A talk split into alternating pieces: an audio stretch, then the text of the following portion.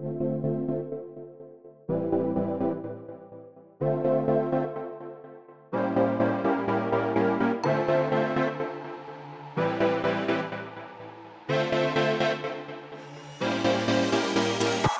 Willkommen bei Hooked FM, dem wöchentlichen Podcast von hookedmagazin.de. Wir reden über Robins Video zum Deutschen Computerspielpreis 2019, Entlassungen bei den Amazon Game Studios und unsere Eindrücke etwa zu Cadence of Hyrule, Outer Wilds oder Godzilla 2 King of Monsters. Das alles und mehr jetzt bei Folge 225 von Hooked FM.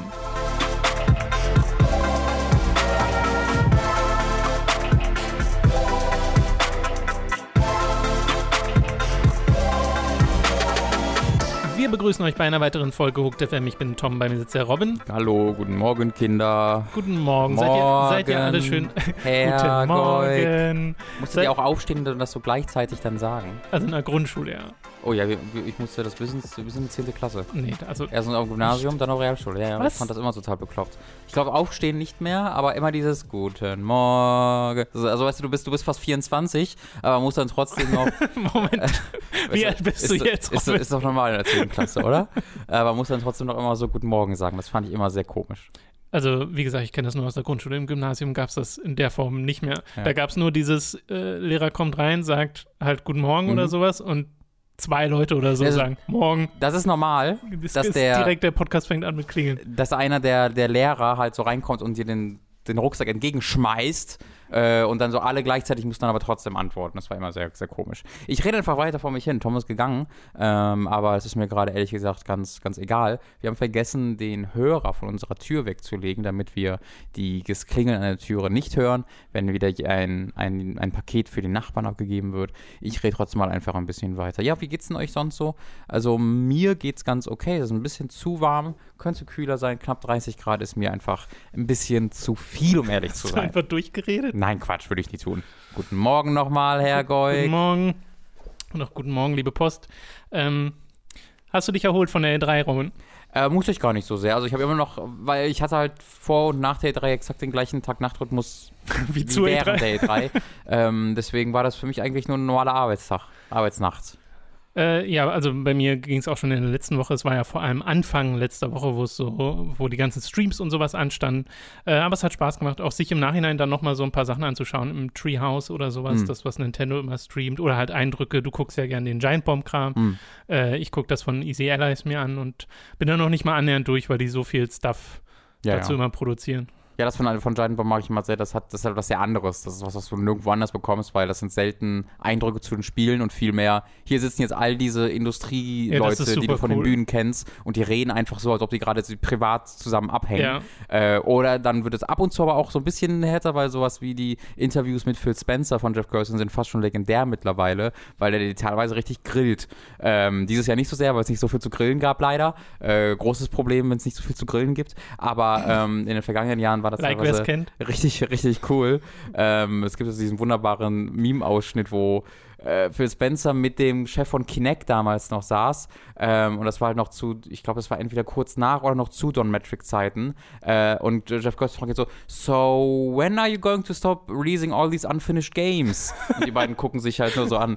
Ähm, das ist sehr schön. Aber ja, äh, das, äh, das gu gucke ich sehr gern tatsächlich. Ich- und ich- natürlich auch bei Hooked. Also Hooked macht ja wahnsinnig gute Hook Sachen. machen auch sehr schöne Sachen, genau. Ich habe gestern einen Clip gesehen äh, zum ersten Mal, wo noch ähm, Ryan Davis aktiv Oh, lange war, her. so lange 13, her. ja. Äh, Ruhe in Frieden.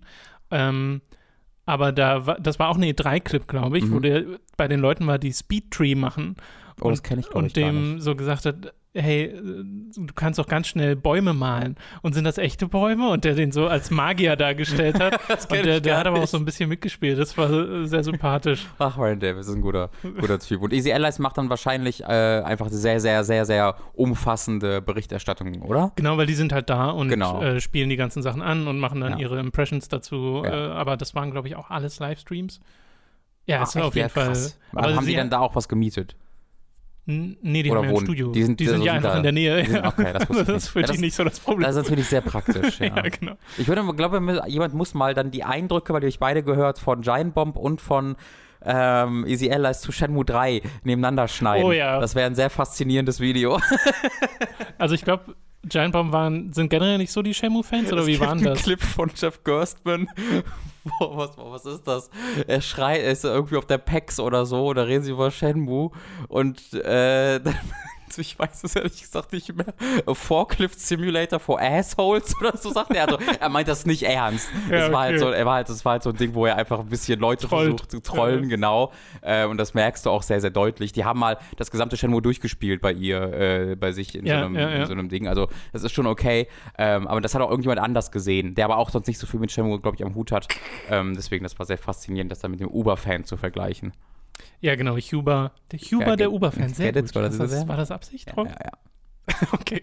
Äh, wir fangen nicht mit den News an dieses Mal, äh, sondern mit einem Video, was in der letzten Woche ebenfalls bei uns erschienen ist, nämlich äh, Robins Video zum Deutschen Computerspielpreis äh, 2019, in dem er die Hintergründe erklärt, wie diese Gala so zustande kam, wie sie zustande kam. Und das, was da am Ende bei rumkam, war ja sehr, man kö- könnte es schon als desaströs bezeichnen in der Art und Weise, wie dort äh, die, die Spieleindustrie repräsentiert wurde. Nicht nur von Ina Müller, sondern auch von den ganzen Politikern, die da waren. Äh, und du hast dich ja damit beschäftigt, so wie, wie ist das überhaupt dazu gekommen? Wie finden die Leute das, die daran beteiligt waren teilweise und hast ja auch mehrere, ähm, mit mehreren Quellen gesprochen, so rum. Und äh, wir wollen jetzt noch ein bisschen erweiternd darüber quatschen, weil es noch mehr Elemente gibt, die gar nicht im Video vorkommen. Also du Mhm. hättest theoretisch sa sagen können, so, mache jetzt ein anderthalb Stunden Video draus oder Schon, so. ja. Also, es wäre dann was sehr Allgemeines Aber gewesen. genau, es wäre auch ein bisschen too much gewesen. Ich muss erstmal sagen, ich weiß nicht, worüber du redest. Äh, Die Veranstaltung kam bei den Beteiligten und in der Öffentlichkeit sehr positiv Stimmt, an. stimmt, stimmt. Ähm, aber äh, ja, War genau. Alles gut. Es wären halt, das, wär- ich habe halt noch mit, mit, mit ich habe halt mit vielen Leuten gesprochen, mit vielen noch einfach so nebenbei und habe halt einfach so generell Infos bekommen, wie auch die Jury funktioniert äh, und viel von dem, was ich hier halt noch habe, ist jetzt halt nicht groß eine Revelation oder so, einfach sind halt interessante Dinge, Ja, ja. Die ich äh, oft lese und gerade weil ich mir jetzt auch die, ja? Nee, nee, sag mal. Äh, Gerade weil ich mir jetzt die Kommentare zu dem Video angeguckt habe, die halt dann ähm, insgesamt natürlich sehr, sehr zynisch dieser, dieser Veranstaltung gegenüber sind ähm, und auch etwas über, also nicht nur kritisch, sondern teilweise werden sie auch beleidigend. Ich habe auch schon ein bisschen was gelöscht. Ähm, jedenfalls, wo es dann auch halt um die Spieleauswahl und die Jury geht und wie da ja ge gehandelt werden würde und so,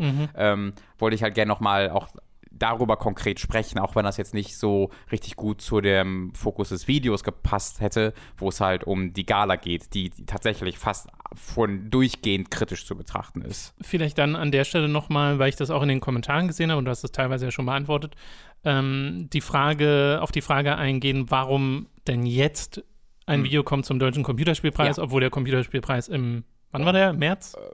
Ja, Will maybe. Also auf jeden Fall schon eine Weile her ist und ähm, das eigentlich Ganz schon her, ja. so ins Land gezogen ist und jetzt ist E3 und jetzt plötzlich kommt ein Video zum Deutschen Computerspielpreis. Äh, ich habe halt seitdem dran gearbeitet. Also äh, nicht ganz seitdem, so eine Woche nachdem der DCP lief. Ich habe ihn auch größtenteils ignoriert. Habe ich ihn mir dann tatsächlich mal selbst anguckt an einem Wochenende. Einfach weil ich dachte, ich bin gerade neugierig. Ich gucke mir das einfach mal an. Und wir haben ja schon mal drüber geredet im Podcast. Genau, dann. genau. Äh, und ich war halt so schockiert davon, als ich ihn angeguckt habe, dass ich einfach äh, zu Hause saß und immer darüber nachgedacht habe, okay, wie? Hä? Wie kann das passieren? Wie? Wie kann das Warum? passieren? Und dann war ich ja auch auf ähm, unmittelbar danach auf dem Maze Festival, das Mhm. ja als Teil der Berlin Games Week passiert, worüber ich auch hier geredet habe und habe halt mit vielen Leuten gesprochen, die auf dem DCP waren. Das war dann bevor ich ihn selbst gesehen hatte. Ähm, und die, die Reaktionen sind halt eigentlich da immer so dieselben, dass halt die Leute, die beteiligt sind am DCP, ähm, im Großen und Ganzen, wie, der, wie die, die, die Jury abläuft und die Spiele ausgewählt werden, immer sehr zufrieden mit waren. Immer mit ihren Okay. eigenen Teilhaben und wie das alles gehandelt wird, sehr zufrieden waren und einfach diese komplette Ratlosigkeit, ob der Gala herrscht, auch weil es so frustrierend für viele Leute ist, weil sie halt viel Zeit da reinstecken und viel Mühe da reinstecken und an, an der, bei der Öffentlichkeit kommt dann nichts von all dieser Arbeit rum, sondern bleibt dann nur diese Gala hängen, wo dann ähm, die Entscheidungen der Jury so schnell rausgehauen werden, äh, auch nicht groß begründet werden, bis auf so drei Sätze, zwei Sätze, die der ähm, Laudator vorlesen darf, ohne großen Kontext. Äh, und dann bleibt halt davon nichts hängen, sondern es bleibt nur diese Gala hängen, was halt für die Beteiligten auch alles sehr frustrierend war. Und deswegen habe ich mir dann gedacht, okay, das ist für mich jetzt so interessant und auch für die Leute da so frustrierend, die sich das nicht so richtig erklären können oder teilweise nicht richtig erklären können, dass ich da mal ein bisschen mich dran setzen wollte. Äh, und ja, die, die Wahrheit ist dann, wenn du dich an sowas dran setzt, wo du mit vielen Leuten auch reden willst, ähm, was, wo dazu gehört dann halt auch, dass du viele Absagen bekommst, dass du Leute raussuchst, die nicht mit dir reden wollen, dass du mit Leuten redest, die nur off Record mit dir reden wollen, also nur, dass du Sachen für dich weißt, dass du Sachen quasi nicht falsch behauptest, sondern für dich einfach Wissen hast, äh, das du dann benutzen kannst, äh, um Kontextualisierung richtig aufzubauen. Äh, und dann eben auch Leute findest, die on Record äh, äh, mit, dir, mit dir reden wollen. Ähm, das dauert eine echt lange Zeit. Äh, erstmal, um Leute zu finden, dann um Termine auszumachen, dann um es aufzunehmen, ja. dann musst du oder so zu schreiben und dann musst du diese ganzen Interviews nochmal ausführlich durchgehen, musst dir die Zitate raussuchen, die du brauchst. Wenn es Audio-Sachen waren oder du dich getroffen hast, dann musst du auch noch die, die Sachen aufschreiben danach. Ähm, und also es ist sehr, sehr, sehr, sehr viel Zwischenschritte, die halt bei einer Erstellung eines anderen Videos, wo du diese Recherche nicht tätigst, ähm, völlig irrelevant sind. Genau. Du bist halt abhängig einfach von dem Terminplan genau. anderer Leute und dann ist automatisch Warten Teil Ganz genau. des äh, Da zieht halt immer mal wieder eine Woche ins Land oder sogar mehr, ähm, ja. wo halt nicht viel passiert. Äh, ich war auch währenddessen dann mal eine Woche im Urlaub. Äh, ich habe dann, also das Video war schon anderthalb Wochen, glaube ich, fertig, aber ich wollte es nicht vor der E3 raushauen, äh, ja. so kurz, weil wir und ja auch. Nicht die, mitten in unseren Streams. Nicht genau mitten in den Streams und hast du die ganzen äh, Aufnahmen von den Streams, das Highlight-Video und unseren Podcast darüber. Und ich wusste, ich will im Podcast auch nochmal drüber reden. Deswegen habe ich dann auch nochmal bewusst nach hinten geschoben und dachte mir, hey, vielleicht ist das gar nicht so schlimm ähm, dass so diese gesamten, also es gab, es gab ja einige Artikel in der, in der Videospielindustrie darüber, yeah. die alle so in die gleiche Kerbe insgesamt schlugen. Äh, vielleicht ist gar nicht so, so schlecht, da mal Gras drüber wachsen zu lassen und dann halt zwei, drei Monate später, wenn da nicht mehr so viel drüber geredet wird, ähm, dann nochmal rein zu grätschen und zu gucken, ähm, für, ob das vielleicht ein bisschen Aufmerksamkeit genau. generiert. Also basierend auf der Reaktion der Leute fanden das viele trotzdem interessant. Also da habe ich jetzt nicht den Eindruck gehabt, dass das irgendwie zu spät ist oder sonst irgendwas. Aber ich finde auch sehr witzig, wie viele wirklich diesen Preis nicht kannten. Also ja. auch die Gala nicht kannten oder so, weil es ist ja, die Kommentare sind ja vor allem voll von, oh mein Gott, ist das peinlich und cringy und ich kann mir das nicht länger als fünf Minuten angucken und äh, so weiter, weil du ja auch Beispiele einfach zeigst für die Moderation oder sonst ja. irgendwas.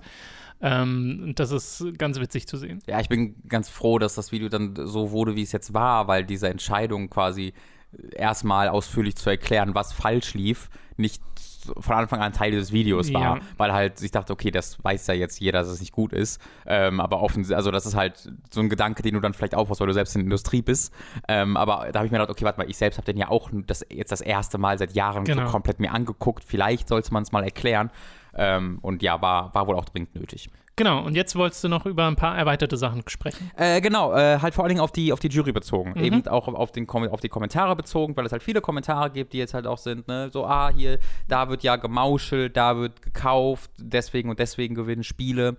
Ähm, und ich muss halt sagen, in den Gesprächen, die ich geführt habe mit den Quellen, das sind halt anonyme Quellen hier an dieser Stelle, ähm, hat sich das in keinster Art und Weise bestätigt mhm. oder bewahrheitet. Ich bin da auch aus einer anderen Sichtweise rangegangen, weil ich bin, habe mich da mein, mein, meine ursprüngliche Idee für dieses Video war tatsächlich, hatte mit der Jury zu tun. Ähm, weil das halt das Öffentliche ist, wo du denkst so, hm, was ist denn da los? Weil du kannst dir die komplette Zusammensetzung der Jury angucken. Ja. Äh, und die ist zu ganz, ganz großen Teilen, besteht die aus Leuten aus der Industrie, also Entwickler, Publisher oder Veranstalter, äh, wozu auch immer wieder so ähm, äh, Universitätsprofessoren gehören, die halt äh, irgendwie eine Games, Game, Games Labs bei sich in der Universität gegründet haben oder leiten oder sonst irgendetwas, wo halt auch viele Studentenprojekte herkommen, wo viele Entwickler herkommen, die halt dort in diesen Unis beginnen. Äh, also das ist alles äh, super gut. Es geht aber auch, äh, dann gibt es noch eine kleine Handvoll von Influencern. Das kann mal eine Cosplayerin sein, das ist halt Pete Smith äh, und Co. Das sind aber nur eine kleine Handvoll. Und dann gibt es auch noch eine genauso kleine Handvoll von Journalisten. Äh, und dann gibt es aber halt noch so ein knappes Dutzend von Leuten, wo du so ein bisschen guckst und dir denkst, hm, was ist denn, was ist denn da los? Und das sind, ich, ich habe jetzt leider die genaue Zahl nicht, aber es sind so um die 50, ich glaube über 50 Jurymitglieder, wenn ich das richtig im Kopf habe.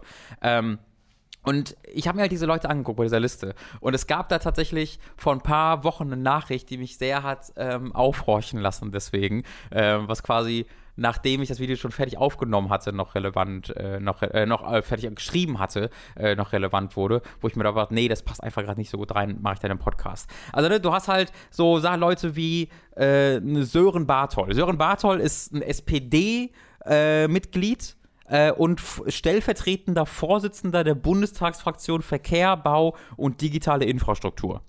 Er sitzt jetzt in der Jury vom Deutschen Computerspielpreis. Kennt sich aus mit Rennspielen. Denkst du dir so, hm, okay. Äh, komisch. Äh, und wenn du so ein bisschen guckst, also ich habe auch eine Weile recherchiert und ich habe dann auch mal einen Artikel gefunden, wo Politiker auf ihren Spielegeschmack gefragt wurden und da habe ich herausgefunden, oh. dass er gerne Civilization spielt und Rundenstrategie. So, okay, also er spielt Videospiele. Aber wa warum sitzt jetzt der Mann im mhm. der Jury des Deutschen Computerspielpreises. Ähm, weil nur weil du mal Videospiele gespielt hast oder Videospiele spielst, bist du ja kein Experte auf dem Gebiet, der jetzt vollumfänglich da irgendwie Kompetenzen hätte. Ansonsten könnten wir ja jeden, der, also mein kleiner Bruder spielt auch Videospiele, sogar ziemlich ja. viel. Ich lieber Tom, ich möchte dich jetzt nicht angreifen, mein kleiner Bruder ist auch Tom, äh, aber ich würde dich jetzt nicht in die Jury des Deutschen Computerspielpreises setzen, ist das, was ich sagen will. Aber er sitzt halt in der Jury, weil er ist bei der SPD, äh, die halt Teil der Regierungskoalition ist. Und er hat also ich glaube, es gibt halt irgendwas, es gibt halt etwas, wonach sie immer gucken, dass es, hat der irgendwas mit Digitales zu tun? Guck mal nach irgendwas mit Digitales in seinem Lebenslauf. Und ja, er ist halt der stellvertretende Vorsitzender, äh, stellvertretender Vorsitzender der Bundestagsfraktion, wie hieß sie? Äh, ich habe es mir aufgeschrieben. Äh, Verkehr, Bau und digitale Infrastruktur. Da haben wir es. Ich weiß ja nicht, wie viel digitale Infrastruktur mit Videospielen als Kunstmedium zu tun hat, aber es äh, ist okay. Also der ist, er ist halt dabei, wo ich denke, äh, komisch. Äh, es, wo, wo, ich am, am, meisten Fragezeichen hatte, war Claudia Sünder. Claudia Sünder ist Berliner Senatssprecherin, ebenfalls bei der SPD. Und die wurde quasi vom Land Berlin geschickt, weil ja das Gastgeberland in diesem Jahr Berlin hat eben auch einen Slot quasi in der Jury. Und da haben sie gesagt, ja, Claudia, was ist denn mit dir los? Und dann hat Claudia wohl gesagt, okay. Denn ich bin mir tatsächlich nicht sicher, ob sie wirklich auch bei den Jury-Sitzungen dabei war. Ich konnte da keine aus, also ich habe da explizit wegen ihr mal gefragt, weil ich dachte, was macht denn jetzt die Claudia, die Frau Sünder währenddessen da? Weil die hat wirklich, also ich konnte im Internet, vielleicht ist sie die krasseste Zockerin der Welt, aber ich konnte im Netz über sie mhm. oder etwaige öffentliche Kompetenz mit Spielen Original nichts finden. So null, aber auch nichts im Bezug zu Digitales groß. Ähm, und äh, die Leute, die ich da gesprochen habe, die konnten sich auch nicht groß an sie erinnern, sie da gesehen zu haben. Also ich weiß auch gar nicht, ob sie wirklich da aufgetaucht ist. Jedenfalls ähm, ist sie halt einfach wirklich nur da, weil das Land Berlin gesagt hat, ja, boah, wir müssen irgendjemanden, pff, wir, wir, müssen irgendjemanden schicken. Ja. Gut, dann war halt, dann war halt Claudia Sünder auch dabei. Äh, die zwei interessanten Leute, wie ich finde, sind aber jetzt gerade im Kontext einer, einer recht neuen Nachricht, sind Professor Dr. Jörg Müller-Lietzko und äh, Thomas Jatzombeck. Und ich verzeihe, ich weiß ja nicht, ob es Jatzombeck, Jatzombeck ausgesprochen wird. Das tut mir an dieser Stelle leid, falls ich ähm, falsch ausspreche. Äh, der Professor Dr. Jörg Müller-Lietzko ist halt ein Gründer und Leiter von einem Games Lab, nämlich dem bei der Universität Paderborn. Das mhm. ergibt für mich also total Sinn, dass er, dass er hier ist. Ähm, ist halt auch generell generell oft so ein Experte, der angezogen wird für so Ga Sachen, Game Studies und, und so weiter und so fort. Ähm, bei Thomas Jaczomik ist das schon nicht mehr so einfach. Erneut trifft da aber irgendwas mit digitales TM in Kraft, denn der war mal von 2014 bis 2018 äh, Vorsitzender der Arbeitsgruppe Digitale Agenda von der CDU, also von der Union. Ähm, Deswegen ist er dann vielleicht da. Und denkst du dir, okay. Dann gehst du aber ein bisschen weiter. Der ist übrigens mittlerweile nicht mehr Vorsitzender dieser Union, sondern mittlerweile ist er Koordinator für deutsche Luft- und Raumfahrt. What? Ja. Dann denkst du dir, warum ist er denn immer noch da? Warum ist, wenn er jetzt, wenn er jetzt Koordinator für deutsche Luft- und Raumfahrt ist, warum ist er dann vor, also Teil der Jury, nicht vorher, Teil der Jury vom Deutschen Computerspielpreis. Wenn du ein bisschen weiter guckst, findest du auch raus, äh, da musst du gar nicht so weit gucken, das ist öffentlich alles notiert. Also es ist nicht so, dass ich jetzt was Großes auf der Spur bin, das ist mhm. völlig bekannt. Äh, die beiden, also Dr. Müller, Jörg, äh, Jörg Müller-Lietzkow und Thomas Jaczombeck, sind beide auch Sprecher und im Vorstand des CDU-Vereins oder des Union-Vereins C-Netz. Und C-Netz ist ein Verein, der von CDU-Mitgliedern wie Peter Zauber und, äh, und Thomas Jaczombeck äh, ins Leben gerufen wurde. Ich glaube, 2012 war es, 11, 13, irgendwas um den Dreh rum, um halt ein bisschen, ne, wir sind aber auch hip, wir können auch Digitales. Ähm, und C-Netz war vor zwei, drei Wochen in den Nachrichten, ähm, weil sie Annegret Kramp-Karrenbauer in einem internen Papier vorgeschlagen haben, nach der ganzen Rezo-Geschichte, dass die CDU doch eigene Influencer aufbauen sollte. Das war in, das Oh. war groß in den Nachrichten, weil quasi als Reaktion auf Rezo, wo viele Politiker gesagt haben, der ist ja von den Grünen bezahlt und Das von der, kam von denen, hast du nicht ja. gesehen, da hat die C-Netz, der digitale Okay. Verein äh, der CDU, der Kramp-Karrenbauer vorgeschlagen, der Frau Kramp-Karrenbauer vorgeschlagen, dass man eigene Influencer aufbauen sollte. Und zwar mit folgender Begründung nochmal. Ich will das nur wichtig, das nochmal genauer zu sagen, weil das ist wirklich krass. Ähm, die weniger vorgeprägt denken sollen, um gegen die angebliche öffentliche Vorliebe für grüne und linke Sichtweisen anzugehen.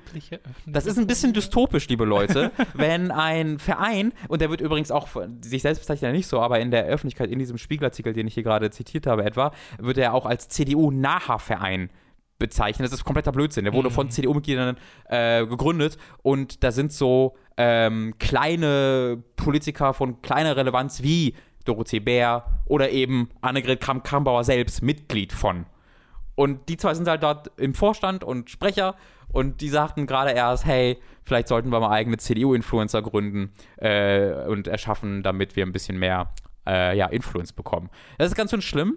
Äh, und die zwei sitzen halt mit im, in, der, in dem. Jurymitglied, da kann jeder seine eigenen Schlüsse draus ziehen.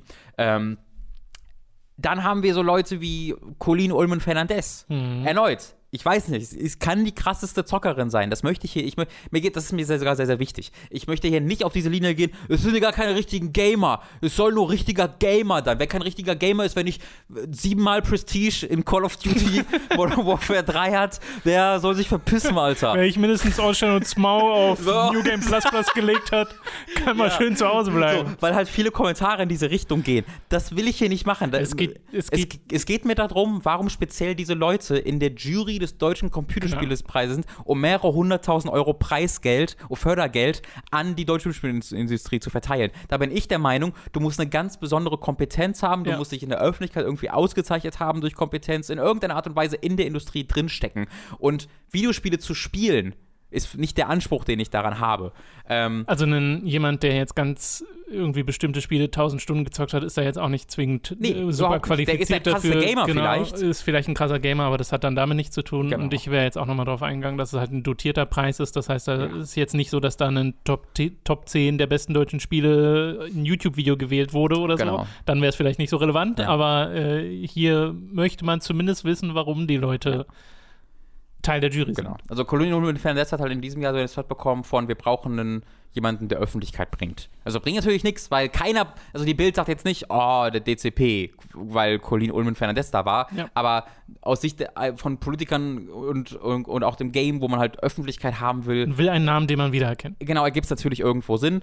Ähm, sie hat sich ja einfach, soweit ich das mitbekommen habe, in meinem Gespräch ziemlich rausgehalten, auch bei der Jury, weil sie selber selbst wohl vielleicht auch, also sich kaum halt einfach eingebracht, weil was willst du da machen? Du bist, du bist dann zu diesem Veranstaltung eingeladen, kennst dich vielleicht selbst nur grob mit Videospielen aus und sollst dann plötzlich diese Sachen verteilen. Weißt du, wie Ähm, das vonstatten geht? Also, wenn die so ausgesucht werden, kriegen die dann so eine Mail oder einen Das weiß ich Anruf nicht, und- nee. Wer, Okay. äh, wie, ob sie dann quasi so zwei Leute im, um, im Anzug und Sonnenbrille kommen an und übergeben so einen, so einen Ja, Brief, der sich dann selbst zerstört. Nee, ich glaube, das findet so zwischen Tür und Angel statt. Willst du beim DCP dabei sein? Ja. Okay. Ich glaube, da bekommt einfach eine Mail halt Ja, vom, vom, vom, vom Bundesministerium. Und dann, wenn du eine Mail vom Bundesministerium bekommst, sagst du ja erstmal, oh krass. Äh, und da steht dann der Deutsch, der wichtigste Preis der Welt. Die Öffentlichkeit und alle Beteiligten waren in der Vergangenheit immer sehr positiv eingestellt. Bitte Ja. kommen Sie mit. da sagst du halt, ja, okay. Ähm, also, das sind halt so ein paar Leute. Es gibt noch mehr. Ich will jetzt nicht alles alle aufzählen. Ja, ich finde, klar. hm, komisch. Aber das sind so ein paar Beispiele, wo, äh, wo ich sage, wo es zumindest es, es kritisch sehe. Man zieht die Augenbrauen hoch. Ja, genau. Ähm, und da, deswegen habe ich halt viel nachgefragt. Aber, und das will ich halt ganz bei uns betonen, nichtsdestotrotz waren die Leute, mit denen ich geredet habe, äh, immer sehr positiv den Jury-Sitzungen gegenüber Okay. eingestellt. Äh, durchgehend. Weil halt gesagt wird, die Diskussionskultur ist wohl immer wirklich, ist wohl sehr offen und Mhm. äh, sehr, es wird, es wird rege diskutiert.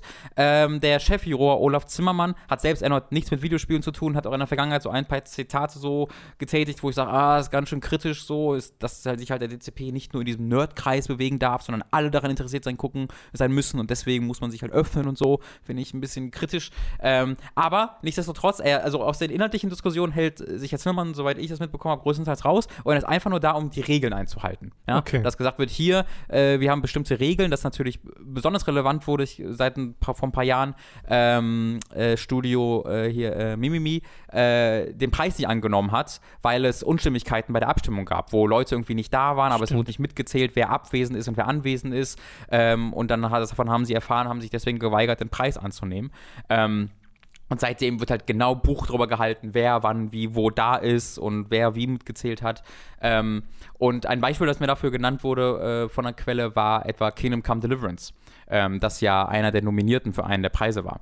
Ähm, wir haben hier ausführlichst über Kingdom Come Deliverance und etwaige Probleme mit Kingdom Come Deliverance schon besprochen, deswegen will ich hier da jetzt nicht ausführlich drüber werden. Ähm, aber genau diese Sachen, die halt da besprochen wurden wegen Kingdom Come Deliverance, die vielleicht nicht unmittelbar mit dem Gameplay zu tun haben, sondern mit den Entwicklern, die dahinter stecken und mit Aussagen, die die Entwickler tätigten. Ähm, die wurden hier ebenfalls besprochen. Und viele Leute in der Jury hatten damit halt deswegen auch Bauchschmerzen und es wurde nicht abgewürgt. Ganz im Gegenteil, da wurde halt auch gesagt, ähm, es gibt keine Vorgaben in den Regeln des DCPs, dass wir nur über Spielmechanik reden dürften. Jeder darf völlig frei, ohne jede Einschränkungen, seine eigene Meinung hier reinbringen und äh, auch bei der Entscheidung mit einfließen lassen. Das heißt, solche Sachen eben wie diese Hintergrundinformationen werden da auch relevant und das wurde wohl auch dort sehr rege diskutiert. Okay. Was mich überrascht hat, wo ich nicht mit gerechnet habe ähm, und was ich, äh, was ich äh, ziemlich, ziemlich cool fand. Ja, da gibt es sicherlich welche, die es so sehen und die es so sehen. Klar, also Leute, die auch glauben, der Jury, ja. Genau, Leute, die glauben, es sollte wirklich nur ums Spiel selbst gehen, nicht um die Hintergründe. Genau. Ähm, also äh, darüber haben wir es gehört. Ich habe dann auch gehört, dass so Sachen wie, äh, Sache, die ich kritisiert hatte, war, dass ähm, ein State of Mind ist für Best Serious Game nominiert. Ähm, Verstehe ich nicht, weil Best, also äh, Ja. State of Mind ist nicht mehr oder weniger Serious Game als alle anderen Sci-Fi-Spiele. Ja. Oder auch alle anderen, oder die meisten anderen Spiele, die sonst so nominiert sind auf anderen Spielen. Ähm, aber es ist halt eine Sache, ne, wo reichst du dein eigenes Spiel ein? äh, als Publisher. Und da kommt es halt hin. Und es gibt wohl für diese Sachen wie Best Serious Game oder Beste Innovation nur einen recht dünnen Kriterienkatalog. Also die, die, die sind recht dünn, du kannst da recht frei Sachen reinschieben. Aber von dem, was ich gehört habe, wird sich sehr viel Mühe gegeben, intern zu begründen, warum man jetzt ein State of Mind zum Beispiel hat gewinnen lassen. Ähm, da da gibt es eine sehr ausführliche Begründung intern. Da bekommen wir nur auf der Bühne nichts von mit. Weil halt erneut ein, eine dritte Person, ein Laudator, der oftmals nichts mit der Videospielindustrie zu tun hat, Ja. zwei Sätze vorliest, für die er keinen Kontext hat und für die wir auch keinen Kontext haben, die meistens auch nur daraus bestehen, ist, dieses Spiel hat das sehr gut gemacht. Und dann kriegt er den Gewinner. Und das war so eine Frustration, die ich immer wieder gehört habe, dass äh, diese Entscheidungen, da wirklich viel Arbeit reingesteckt wird und viel Argumentation reingesteckt wird und man auch das ausführlich argumentiert, aber beim Gewinn dann nichts von übrig bleibt. Hast du denn irgendwas gehört zu dieser Begründung oder von deinen Quellen gehört, dass die damit zufrieden waren? Ähm, also ich- erneut, auch da habe ich nichts Negatives zugehört. Also da Aber du wüsstest jetzt, also äh, wurde dir erzählt, warum zum Beispiel State of Mind in- im Series Nee, nach der Game exakten? Begründung habe Okay, ich tatsächlich, okay. äh, habe ich tatsächlich an der Stelle auch äh, nicht gefragt. Okay. Ähm, also das, die habe ich da nicht. Ähm, aber es war ist halt für mich allein schon sehr interessant zu wissen, dass halt sehr viele Leute und das sind halt, also in dieser Jury sitzen sehr, sehr viele sehr kompetente Leute. Mhm. Äh, und ähm, wenn da so dieser Eindruck herrscht, dass das Sinn ergibt und dass man da zufrieden mit ist, dann bin ich geneigt, dem halt zu glauben, Okay. ähm, tatsächlich. Äh, und ich finde, das war mir jetzt einfach nochmal noch mal wichtig zu erwähnen, dass halt diese, äh, dieser zweite Schritt, den man macht, die Gala ist scheiße. Ja, deswegen sind doch alle Spiele, die ähm, hier, die irgendwie gewinnen oder nominiert werden, scheiße. Und da wird überall gemauschelt und intern irgendwie, weiß ich nicht, entweder Geld rumgeschacht oder Einfluss irgendwie ausgeübt. Das kann ich in meinen Gesprächen nicht bestätigen. Ähm, ganz im Gegenteil, es wurde sogar der exakt gegenteilige Eindruck, äh, Eindruck erweckt.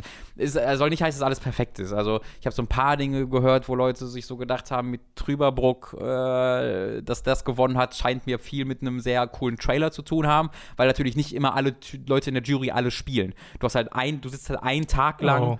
Du sitzt halt einen Tag lang da, ne? Also alle, alle Entscheidungen. Du, also du hast eine Fachjury ja für jede. Ich sollte das vielleicht mal grundsätzlich kurz erklären. Du hast eine vierköpfige Fachjury für jede der Kategorien. Und diese vierköpfige Fachjury wählt die, also trifft sich einen Tag lang äh, und wählt dann einen Tag lang die Nominierten für diese eine äh, Kategorie aus Mhm. und gibt auch eine Empfehlung aus, wer ihrer Meinung nach gewinnen sollte. Und eine Person dieser Fachjury wird von dieser vierköpfigen Fachjury ausgewählt. Der ist dann auch bei der Hauptjury dabei und gibt halt wieder, warum sie glauben, dass dieses Spiel gewinnen sollte. Und dann ist es aber an der Hauptjury zu entscheiden, ob dieses Spiel auch tatsächlich gewinnen soll äh, oder ob man sich dem wird. Also es ist nicht bindend. Ähm, und äh, die Hauptjury sitzt dann halt dort einen Tag lang und muss dann halt, ich weiß nicht, wie viele Kategorien es jetzt waren, ein knappes Dutzend, ein bisschen weniger, sind auf jeden Fall eine Menge Kategorien, die sie an einem Tag dann weg äh, bewerten Ja. müssen. Ähm, und ich glaube, es ist jetzt kein großes, keine große Neuigkeit, dass bei diesen Dutzenden und Dutzenden Spielen nicht alle ausführlich gespielt werden oder wurden. Gerade bei Leuten, die halt oftmals hauptberuflich nichts mit Videospielen zu tun haben und andere Dinge tun. Ähm, und dann gibt es gibt natürlich auch Leute, die ausführlich alles spielen, zu versuchen, möglichst kompetent dabei zu sein. Ne? Gibt halt die Seite und die Seite.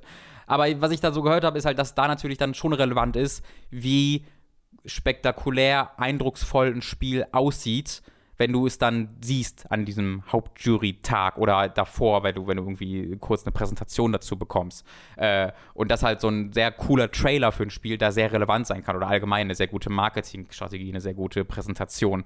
Äh, und da habe ich so ein paar Mal äh, das in Bezug auf Trüberbruck gehört, dass das äh, vermutet wurde, dass das schon relevant sein könne, aber ohne dass jetzt halt gesagt wurde, da wurde geschoben oder Ja. sie haben das nur deswegen gemacht. Ich glaube auch, das sind, Proble das sind so Sachen, die bei fast allen Preisverleihungen irgendwie relevant werden. Ne? Wie sieht so ein Ding aus? Wie gut kann es sich präsentieren? Ich glaube nicht, dass das, was jetzt dem DCP sehr eigen ist. Es kriegt halt so ein bisschen einen Nachgeschmack, weil halt auch viele Leute in dieser ähm, Veranstaltung dabei sind, die eben sich nur peripher mit Videospielen beschäftigen. Also äh, vielleicht mal für die, die es nicht kennen, Trüberbrook ist ein Adventure, das halt mit so handgemachten, mit einer handgemachten Optik daherkommt, wo Ja. alles wirklich gebastelt wurde und dann äh, fotografiert und gescannt oder wie auch immer sie es äh, äh, digitalisiert haben, wodurch es einen sehr eigenen und sehr coolen Look hat. Also es sieht wirklich super cool aus, das Ja. Spiel, äh, rein optisch.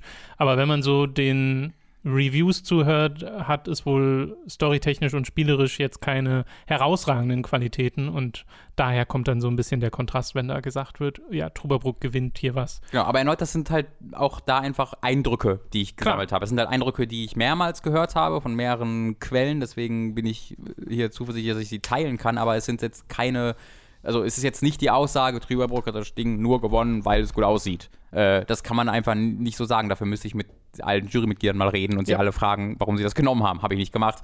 Ähm, aber äh, ja, also nur um mal zu zeigen, es ist halt nicht alles perfekt, aber es ist nichtsdestotrotz ein sehr positiver Eindruck, der da intern über diesen Juryvorgang ähm, mir, mir, mir weitergetragen wurde, was halt natürlich die, die Frustration über die Gala nur noch größer machte. Ähm, weil halt so viele wirklich kompetente Leute an dieser an diesem Programm des DCPs dran teilhaben und deren Mitwirkung fast völlig unter den Tisch gekehrt wird und fast völlig irrelevant wird. Ähm, wodurch dann halt natürlich auch so diese Eindrücke entstehen, dass das ja eh alles dann gemauscht und eh alles gekauft ist hinter den Kulissen. Äh, das ist jetzt ein Eindruck, wo ich nicht sage, wo ich mich nicht wundere, dass der entsteht, Ja, ja. weil bei der Gala, wie sollst du einen anderen Eindruck bekommen? Ja, es ist halt auch deswegen frustrierend, weil erstmal wird über den deutschen Computerspielpreis generell, habe ich das Gefühl, jetzt nicht so viel geredet. Hm. Also er macht jetzt keinen so großen Splash und den, den er dieses Jahr gemacht hat, ist halt wirklich der, dass es Cringe-Compilations auf YouTube gibt, Mhm. die sich die Leute angucken und das eher zum Thema wird und das willst du ja nicht, dass das übrig bleibt, gerade von den Leuten, die eben im Hintergrund wirklich hart daran arbeiten und Ja. die es ja zweifellos gibt. Äh, und ja, das war einfach, das war nochmal das, was ich jetzt relativ kurz nochmal mit reinbringen wollte, einfach um. Ja, ich wollte halt nicht diesen Eindruck entstehen lassen, dass ich mit diesem Video diese Veranstaltung vollumfänglich und alle Beteiligten irgendwie unter einen Tisch kehren und äh, kritisieren möchte. Ähm, das sind zwei sehr unterschiedliche Dinge, die Gala und die Jury. Da sind unterschiedliche Leute für verantwortlich. Äh, es gibt halt ein eigenes Award-Büro, was sich äh, von der Stiftung der digitalen Spielekultur, die kümmern sich halt äh, um Sachen bei der Preisverleihung und für die Sachen bei der Gala sind dann wieder ganz andere Leute verantwortlich. Ähm, und ich finde halt wichtig, dass man das nicht miteinander komplett vermischt ähm, und einfach das alles über einen Kamm schert, ähm, sondern da halt ein bisschen das Bewusstsein hat. Äh, Grundsätzlich äh, ist das eine coole Idee. Grundsätzlich ist da ähm, hat man da hehre Ziele. Ähm, nur halt, was bei uns in der Öffentlichkeit ankommt, ist einfach inakzeptabel momentan. Und ähm, ja, da, da kann, das könnten keine Leute, also der, dieser Eindruck herrscht nirgendwo mehr als bei den Leuten, die selbst an diesem DCP beteiligt sind. Ähm, und Ja. für die ist es noch viel frustrierender als für uns. Ich meine, ich finde ja den, diesen, diese eine Idee, wenn man es so nennen will, die aus deinem Video hervorging, die auch eine deiner Quellen äh, angesprochen hat, ganz interessant, wenn der Computerspielpreis finanziell unabhängig werden Genau. würde von der Politik. Ja. Weil ich glaube, dann kann auch was wesentlich Schöneres bei rumkommen. Genau. Ich glaube, ne, die, die große Frage ist halt, ob da in irgendeiner Art und Weise eine Intention herrscht, beziehungsweise nicht, das ist keine große Frage, sondern ich glaube, da kann man sehr ähm, gut begründet eher glauben, dass das ganz entschieden nicht gewollt wird, weil halt ne, Gameverband auf einer intimen Beziehung, an einer intimen Beziehung zur Politik interessiert ist. Ähm, und man halt argumentieren kann, dass es aktiv gegen die, Indust gegen die Interessen der Gameverbandes und damit auch gegen die Interessen der Industrie wäre, ein, Indus ein, ein Preis ohne die Politik zu machen. Mhm. Das wird, also das kann man argumentieren, das wird halt argumentiert. Ähm, ich glaube halt, dass der Schaden, der durch diesen DCP-Preis äh, angerichtet wird, und zwar seit Jahren. Ne, Es ist jetzt ja nicht so, dass das seit diesem Jahr erst ist. Also dieses Jahr war es ein riesiges, absolutes und für alle sichtbares Desaster. Aber auch in den Jahren davor war der Preis entweder komplett irrelevant und niemand hat sich Ja. für ihn interessiert, oder er hatte andere Skandale eben mit der Auszählung des Preises oder dass wegen internen äh, Regelungen Lords, äh, äh, The Search nicht nominiert werden kann, ähm, während Lords of the Fallen ein paar Jahre vorher gewonnen hat, den deutschen DCP. Ähm, da gab's, es gibt jedes Jahr irgendwelche Quereleien, irgendwelchen Ärger, irgendwelche Problemchen ähm, und die Gala war nie toll. Die Gala hat nie Spaß gemacht. Also niemand hat sich hinguckt und gesagt, ich gucke mir jetzt schön die DCP Ja, an. ja. Ja. Wir würden, wir, also Live-Reactions, DCP. ja, richtig. Also sowas wie, ich will es jetzt nicht unbedingt mit den Game Awards vergleichen, weil das halt eine extrem andere Sache ist, die mit extrem andere Ziele hat und wo extrem andere Leute im Hintergrund hinterher sitzen. Aber äh, das, der DCP war auch mit einer besseren Moderatorin nie das, dass wir gemeinsam Ja, ja. uns in einem Stream hinsetzen und gucken, oh, mal gucken, was jetzt hier passiert. Ja, im Gegenteil. Also ich habe auch das Gefühl, in Spielejournalistenkreisen ist es schon seit Jahren etwas, über das man sich eher lustig macht, Absolut. dass man es ernst nimmt. Es wurden ja auch gefühlt eher weniger Leute aus den Journalistenkreisen, die daran teilhaben lassen. Also Ja. auch das war ja ein, eine Skandalgeschichte, wo äh, die Leute von der GameStar sich aus der Jury zurückgezogen haben öffentlich, weil sie irgendwie, das, da, zu damaligen Zeitpunkt war es glaube ich so, dass es halt noch Probleme gab mit der Nominierung von USK 18 Spielen. Das ist mittlerweile kein Problem mehr. Das wurde komplett Ja. äh, über den Bach, über, den- über den äh, Haufen geworfen, was man an der Nominierung von God of War erkennen kann äh, für bestes internationales Spiel. Ähm, aber äh, es gab jedes Jahr irgendwelche Skandale, irgendwelche Problemchen. Die Gala war in jedem Jahr mindestens arschlangweilig. ähm, und deswegen glaube ich halt nicht, dass es damit getan ist, zu sagen, okay, wir äh, tauschen die Moderatorin aus und machen, äh, sondern da muss grundsätzliche Änderungen getätigt werden. Und das ist etwas, was ich mit dem Video deutlich machen wollte. Alles klar, dann soll es das gewesen sein zum Deutschen Computerspielpreis äh, 2019. Falls ihr es noch nicht kennt, äh, schaut euch das Video an auf unserem Kanal. Äh, ist gerade das aktuellste, beziehungsweise das äh, vorletzte, wenn äh, dieser Podcast hier online ist. Könnt ihr euch da anschauen oder natürlich auch auf unserer Website. Yes. Wir machen jetzt weiter mit der einen News, äh, die wir in dieser Woche haben. Nach der E3 ist ja bekanntlich newstechnisch eher ein bisschen Flaute, weil jetzt alles rausgehauen wurde. Aber es gab während der E3 etwas nicht ganz so Schönes, nämlich dass Amazon äh, Dutzende Mitarbeiter aus ihrem Games-Studio entlassen hat. Äh, und das halt äh, während einer Spielemesse zu machen, das äh, wird da sehr kritisch beäugt. Allerdings ist es jetzt nicht so ein Fall von ähm, Telltale oder sowas, dass da krass groß was zugemacht wurde und dann von einem Tag auf den anderen sind plötzlich alle auf der Straße und das war's. Mhm. Sondern die Leute haben dort 60 Tage Zeit, sich innerhalb Amazons eine neue Stelle zu suchen und äh, sollte das nicht klappen, äh, bekommen sie halt eine Abfindung. Äh, also ganz so krass geht es dann dann äh, doch nicht zur Sache. Und Amazon hat schon gesagt, dass momentan in Arbeit sind einmal Crucible und New World, was beides so diese so Online-Projekte sind, und noch ein unangekündigtes Spiel, während ähm, anonyme Quellen, die mal wieder mit Kotaku und Jason Schreier geredet haben, äh, davon berichten, dass auch diverse unangekündigte Projekte im Zuge dieser Entlassung gecancelt wurden. Also dass da jetzt weniger gemacht wird als vorher, äh, was ja Sinn ergibt, wenn man Dutzende Leute Ja. entlässt.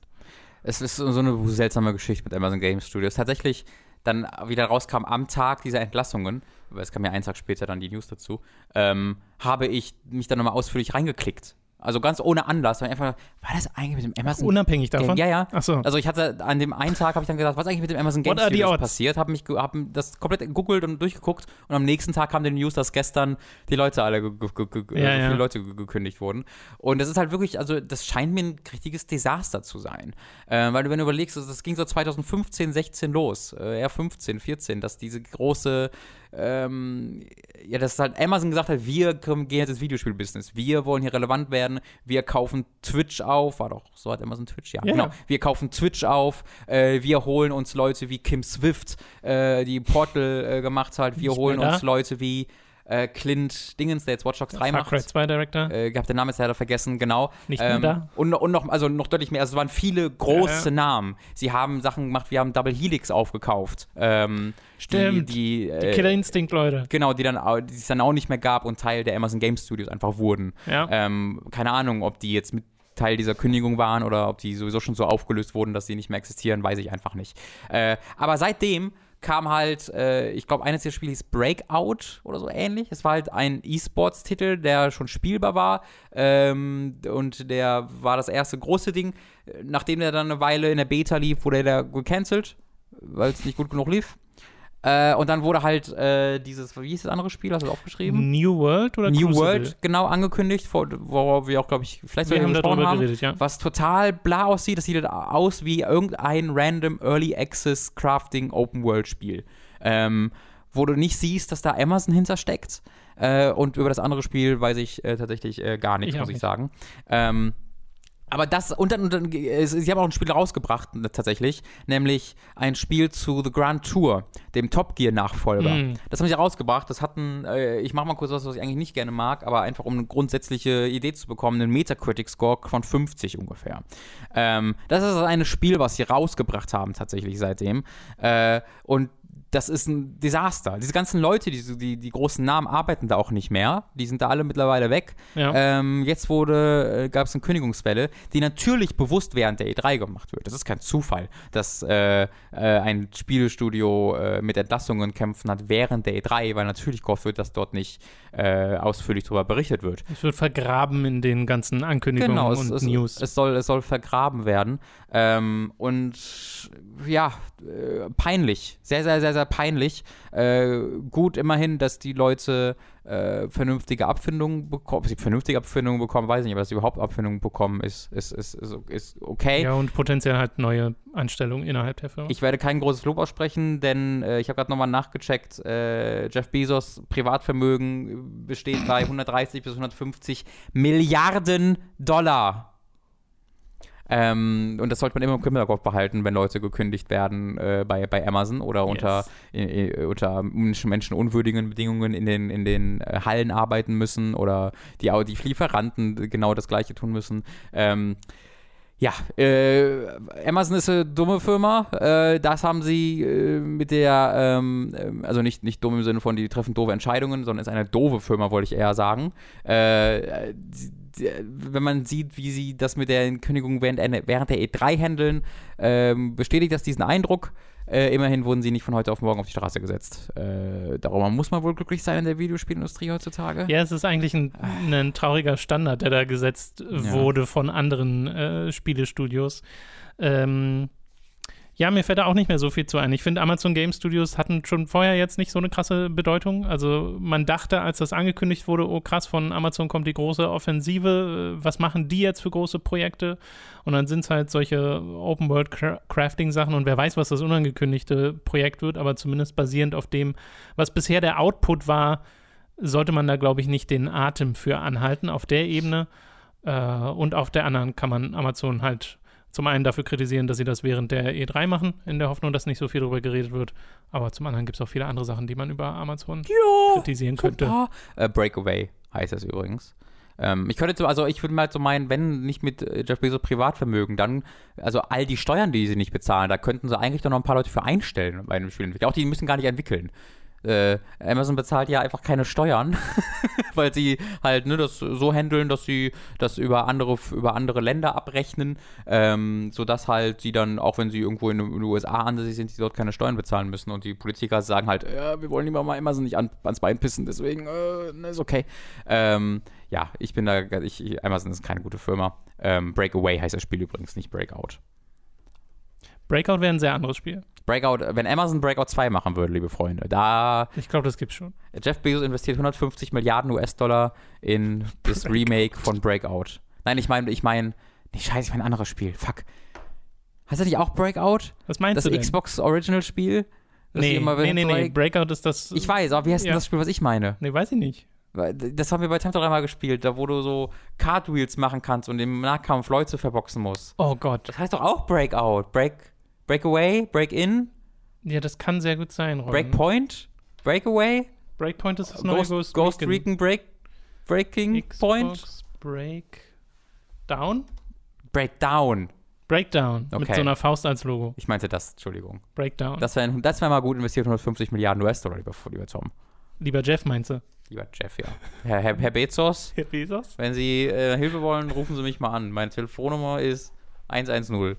Es ist an dieser Stelle übrigens auch nochmal dann relevant zu erwähnen, dass wir ja selbst auch bei Amazon sind. Äh, ich glaube, das ist sehr relevant zu erwähnen, weil das auch sonst in den Kommentaren zu Recht übernommen würde. Yes. Äh, wir sind Teil dieser Infrastruktur, die Amazon erlaubt, äh, so unglaublich viel Einfluss auszuüben. Äh, ich würde halt behaupten, dass wir nicht äh, Teil davon sind, die dafür sorgen, sondern wir sind halt die Teil davon, die einfach in dieser Infrastruktur mit leben. Äh, Amazon ist für einen Großteil des Internets verantwortlich mit ihren Cloud-Services. AWS heißt das, glaube ich, wo ein Großteil Großteil, nicht ein Großteil, aber ein großer Teil äh, vieler, vieler Webseiten ähm, drauf, drauf läuft. Es gab so eine, so eine ähm, Artikelreihe, ich glaube, es war auf Gizmodo oder irgendeiner auf dieser Seiten, die zu diesem Netzwerk gehören, wo ein Redakteur oder eine Redakteurin eine Weile versucht hat, einen Tag oder eine Woche ohne, ohne jeweils Amazon? ein, also erst was irgendwie mal, ohne, ohne Microsoft, ohne Amazon, ah. ohne Google auszukommen.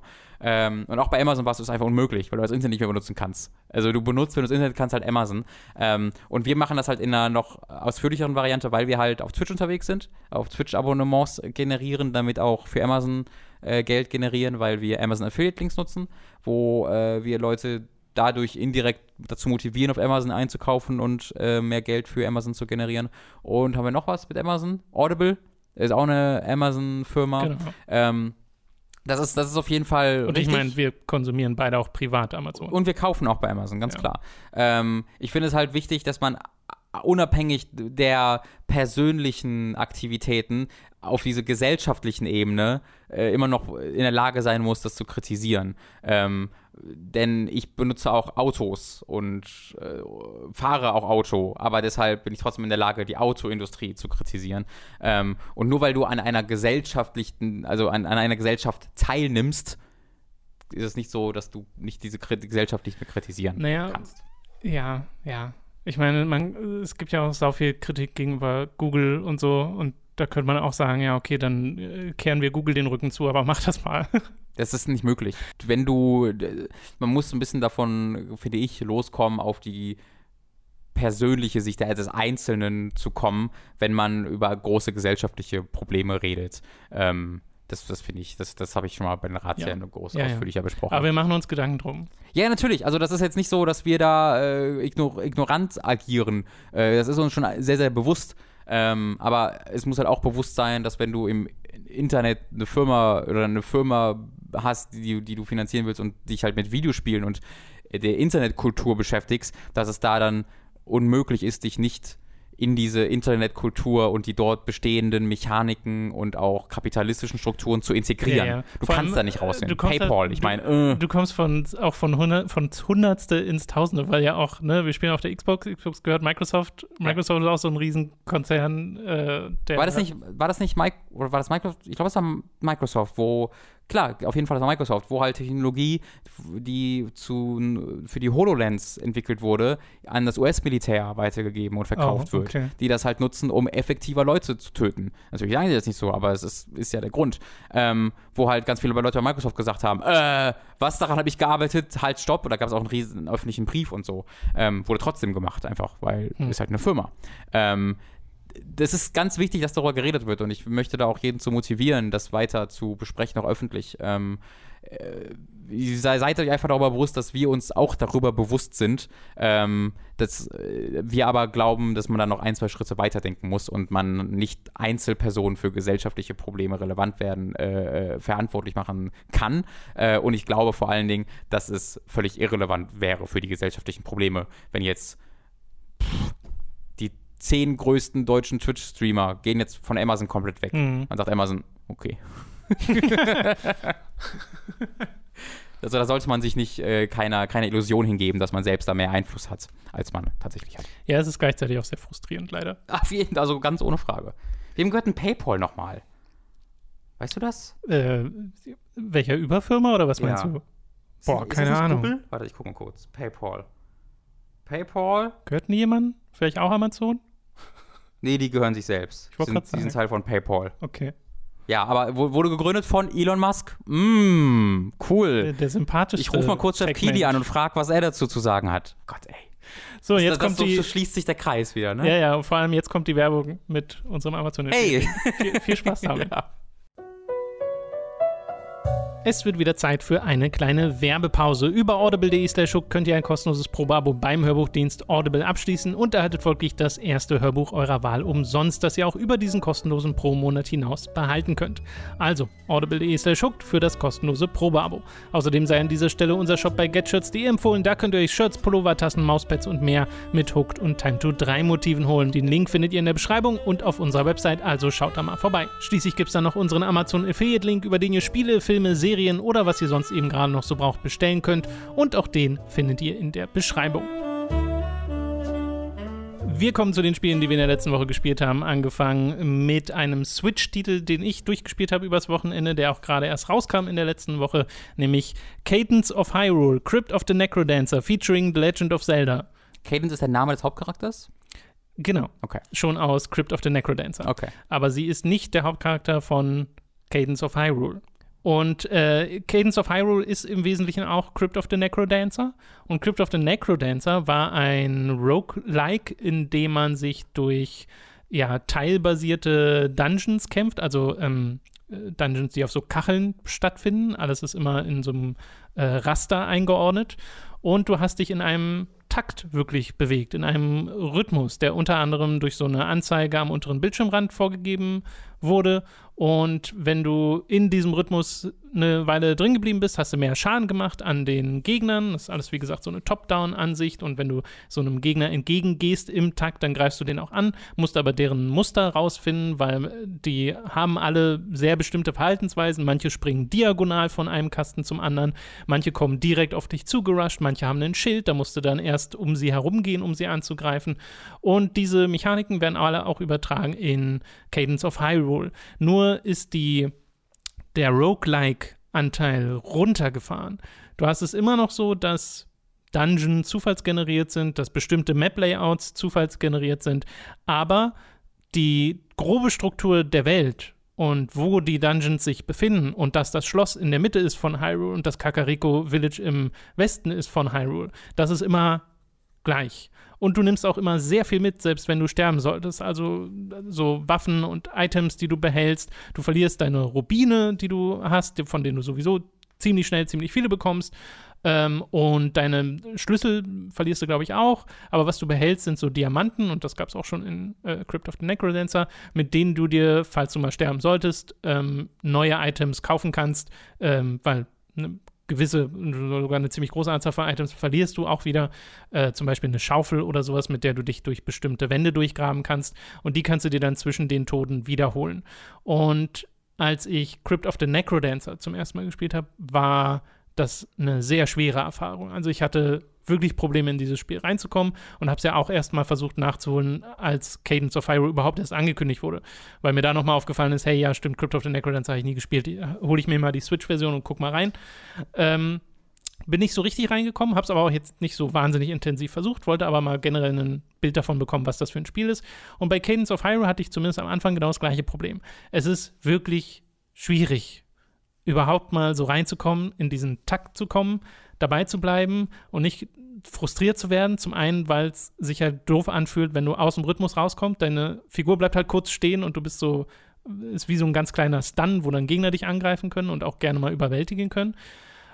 Und dann gleichzeitig noch mit der Fülle an Gegnern überhaupt klarzukommen, weil was Cadence of Hyrule auch, finde ich, nicht wirklich gut macht, ist halt den Spieleinstieg. Du bekommst so ein Tutorial, wo so eine kleine Fee mit dir redet. Cadence wird aus ihrer Crypt of the Necrodancer-Welt in die Hyrule-Welt geschmissen, dann spielst du sie kurz, aber wirklich nur fürs Tutorial und danach übernimmst du entweder Link oder Zelda, kannst dir aussuchen. Okay. Äh, und ich habe Zelda gespielt, das ganze Spiel über. Und äh, dann bist du mit Zelda unterwegs, kommst du raus, hast so erfahren, okay, du musst dich in Takt bewegen und wenn du in Gegner einfach nur reinläufst im Takt, dann greifst du sie auch an und dann gehst du in die Welt hinaus und direkt auf dem ersten Bildschirm sind halt irgendwie zehn Gegner oder so, mhm. drei verschiedene Gegnertypen und du hast gar keine Chance, die groß kennenzulernen. Du bist eigentlich sofort überfordert davon, dass es so viel ist, das auf dich aufprasselt. Liegt das daran, weil das da von Anfang an auch ähm, prozedural generiert ist? Also zufallsgeneriert ist das Wort, was ich suchte? Ja, naja, aber. Also ist das eine Frage, also ist eine Frage, ich weiß nicht, ob es zufallsgeneriert ist. Also nee, es sind generell immer so viele Gegner auf dem Bildschirm. Okay. Also egal wie jetzt das Layout ist, es sind immer ziemlich viele Gegner auf dem Bildschirm.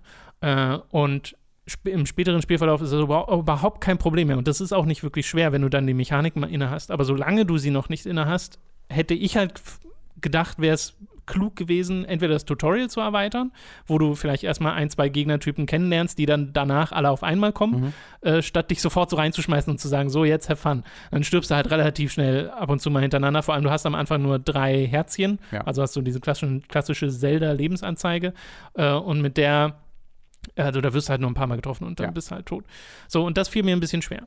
Als ich dann aber reingekommen bin, wurde das Spiel wiederum auf der anderen Seite deutlich einfacher ich weiß jetzt noch nicht so richtig, ich habe mich noch nicht entschieden, ob es mir persönlich zu leicht war, weil ich dann gerade in der zweiten Spielhälfte äh, vielleicht noch ein, zwei Mal gestorben bin mhm. oder sowas, außer vielleicht bei Bossen. Äh, aber die sind auch so gemacht, dass du sie direkt nochmal probieren kannst. Also da hast du tatsächlich Checkpoints. Äh, generell hast du so Shika-Statuen im gesamten auf der gesamten Karte verteilt, mit denen du dich so hin und her teleportieren kannst. Das ist sehr, sehr angenehm. Also dieses, dieses, was Roguelike so inhärent ist, du musst jetzt noch mal diese ganzen Sachen nochmal spielen, das fällt ja auch so ein bisschen weg, mhm. äh, weil du dich eben so viel hin und her teleportieren kannst. Dann sind zwar die Gegner wieder da und teilweise hat sich vielleicht auch das Layout mal verändert von einem Dungeon, aber das jetzt nicht so wild, zumindest war es in meiner Erfahrung nicht so wild. Ähm, aber als ich dann reinkam, als ich wirklich gar keine Probleme mehr hatte, in den Rhythmus zu kommen und äh, gelernt habe, wie die Gegner sich bewegen, da hat das richtig, richtig Spaß gemacht. Das ist ein richtig cooles Spiel, sich dann so mit den verschiedenen Waffen durch die Gegner zu kämpfen. Du hast dann irgendwie ein Breitschwert, das äh, drei Felder vor dir trifft, wenn du angreifst. Oder meine Lieblingswaffe, die Lanze, die zwei Felder direkt vor dir äh, attackiert. Das heißt, du hast so ein so ein Feldabstand vom Gegner, was super praktisch ist. Vor allem, wenn du dann noch so äh, bestimmte Items bekommst, die dir zusätzliche passive Skills geben, zum Beispiel, dass du durch die Schilde von Gegnern durchstichst das heißt, ich kann aus der Distanz selbst einen Gegner, der einen Schild hat, das einfach wegpoken und habe immer so diesen, diesen Sicherheitsabstand äh, und das fühlt sich dann ganz gut an. Und vor allem, wenn du dann immer wieder Upgrades von diesen Waffen bekommst oder auch irgendwie einen Shop findest, wo du dann gegen Währung diese Waffe enchanten kannst, dass die zum Beispiel Lifesteal bekommt oder so. Und da kriegst du teilweise, kommst du in so einen so Flow rein, wo du all diese Upgrades hast. Du merkst, okay, ich habe richtig viel Geld, ich habe richtig viele Items, ich habe eine richtig gute Waffe gerade äh, und fühlst dich so, du, du hast so ein gewisses Machtgefühl. Mhm. Und dann wird man halt unvorsichtig, würde ich es bezeichnen. Und wenn du dann stirbst und das ist alles wieder weg oder fast alles, du behältst ja einiges, äh, äh, und du startest wieder mit den, mit, teilweise mit den Waffen von vorn, musst nochmal äh, äh, dir neue Items suchen, neue Schaufel überhaupt erstmal besorgen, weil du ohne an bestimmte Stellen einfach nicht rankommst. Äh, das ist dann so ein bisschen vernichtend. Aber das passierte halt immer weniger, äh, je weiter ich war. Und das war dann auch nicht so schlimm, eben weil du zum Beispiel irgendwie die, dir einfach neue Bomben holst von den ganzen Diamanten. Ich hatte am Ende so viele Diamanten, dass ich die gar nicht alle ausgeben konnte. Äh, und bin immer sehr schnell auf über 1000 Rubine gekommen. Und das war dann so, hm, ich weiß nicht, ob da dieses Roguelike-Prinzip so gut funktioniert. Ich glaube, man hätte hier sogar noch einen Schritt weiter gehen können und einfach sagen, wir designen einfach alles fest äh, und machen so ein extrem tightes Spiel hier draus. Aber es hat sich auch so sehr, sehr gut angefühlt, einfach sich durch dieses Spiel zu spielen, weil der Flow eben so gut ist und du nicht ganz so dieses diese, diese Stopgaps hast, die du in einem Roguelike manchmal hast. Also mir geht es zumindest manchmal so, wenn ich dann in Dead Cells spiele oder sonst irgendwas und ich komme sehr weit und dann sterbe ich und dann weiß ich, oh, jetzt nochmal von vorn, war. Ja, ja, ja.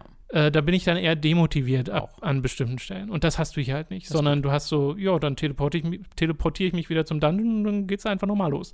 Also du machst nur sehr kleine Areale nochmal äh, oder probierst einen Bossgegner einfach direkt, weil Das die da- eigentlich hört sich gar nicht so groß anders an zu normalen Zelda-Spielen. Ja, nur eben mit so leicht. Es ist eigentlich, eigentlich ist es ein Zelda-Spiel mit leichten Randomization-Elementen und äh, eben diesem Rhythmus. Und der Rhythmus ist ja das, was es so eigen sich anfühlen Ja. lässt. Äh, das Spiel sagt dir aber auch, und das ist zum Beispiel eine Folge dessen, dass das Tutorial, finde ich, nicht so gut ist, äh, wenn du oft aus dem Takt rauskommst, Mhm. was dir manchmal auch einfach so passieren kann, weil dich Gegner überwältigen und so, dann kommt manchmal so eine Tutorial-Message plötzlich aufgepoppt und sagt, hey, übrigens, wenn dir das mit dem Takt zu viel ist, es gibt auch einen Modus, äh, wo es keinen Takt gibt. Ach echt? Äh, geh in die Optionen, da Weird. kannst du das ausstellen. Und dann bewegen sich Gegner nur, wenn du dich bewegst. Dann wird es ein sehr anderes Spiel. ich wollte gerade sagen. Ähm, das habe ich bei Crypt of the Necrodancer, gab es das auch schon, da habe ich das auch mal ausprobiert. Äh, da verliert das Spiel aber einen Großteil seiner Ja. Eigenheit. Ja, ja. Äh, Es ist aber so eine Zugänglichkeitsoption. Und die finde ich erstmal nicht verkehrt. Aber es fühlt sich halt nicht gut an, wenn du gerade mitten im Spiel bist und plötzlich taucht so ein Ding auf und sagt dir, hey, übrigens, Mach, äh, mal, mach mal das will- Kern-Gameplay-Element will- aus. willst, willst du vielleicht auf einfach spielen? Hä? Hä? Ist wie ein Unimusha, wenn du stirbst und die, die dich dann fragen, ja, wollen wir auf leicht stellen? Ja. Hm? Was sagst du? Äh, da denke ich mir halt, das hättest, hättet ihr mir doch einfach im Tutorial erklären können, dass es das gibt. So, äh, wäre ja nicht verkehrt gewesen. Äh, abgesehen davon, sehr coole Bosse. Äh, es gab einen Boss, mit dem ich richtig Probleme hatte. Und das ist so ein typischer Fall von, du versuchst so einen Boss irgendwie achtmal oder sowas hintereinander. Und beim neunten Mal ist das so einfach, dass du so denkst, was hatte ich denn vorher damit Probleme? Mhm. Äh, das kennen sicherlich äh, viele Leute auch aus anderen äh, Titeln, aber es kam dann hier auch wieder.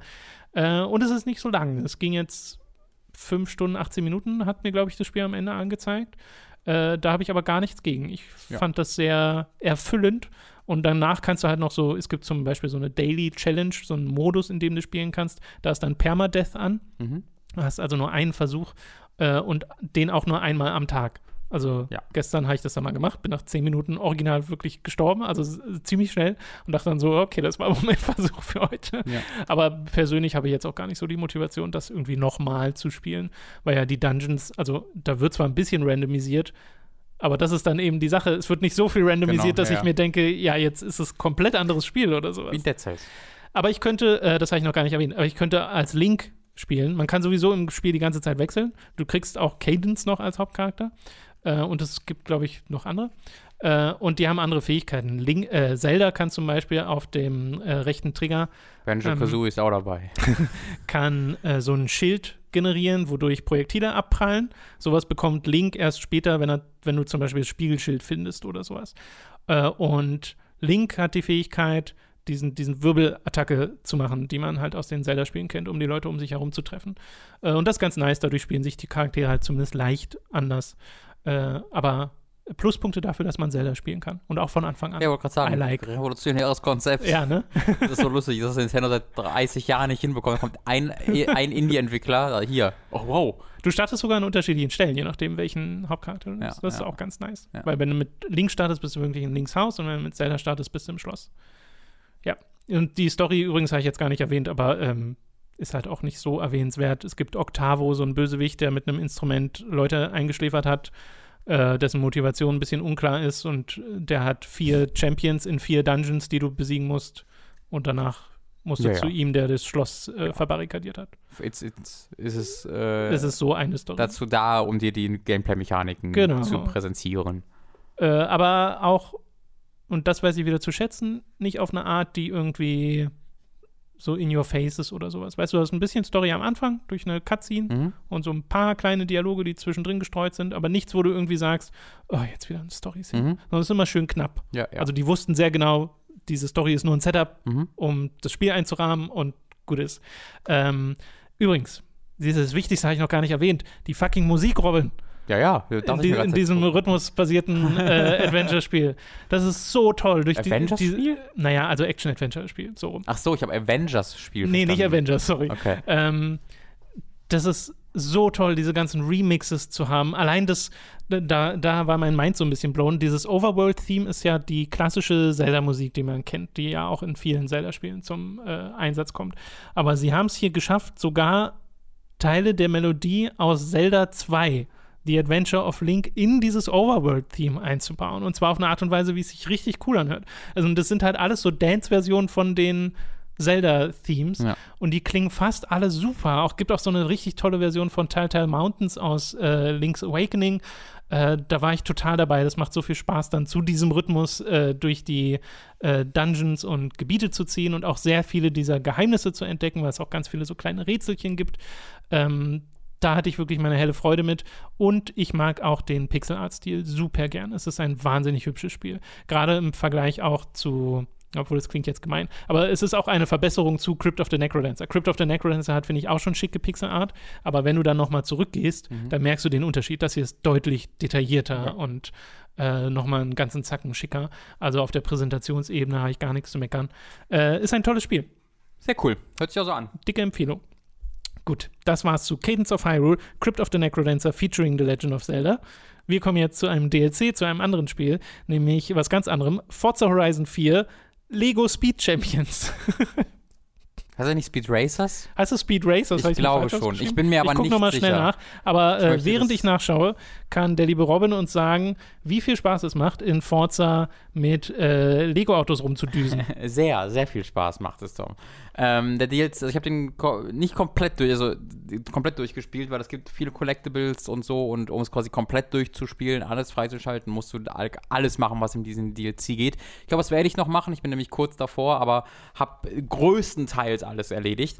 Ähm, und es gibt wieder eine eigene Insel. Äh, du, du fährst auf die Lego-Insel, äh, die Hast du rausgefunden? Lego Speed Champions. Okay, Entschuldigung. Ähm, die normal aussieht erstmal, also es ist keine Insel, die komplett aus Lego besteht. Ne? Es ist eine normale Insel, Ja. aber halt da drauf ist dann der, groß, der größte Teil aus Lego gebaut. Also du hast so ein äh, kleine, ein Dorf hast du eigentlich nicht, sondern so ein kleines Ministädtchen. Ja. Ähm, äh, Brickchester heißt es, glaube ich.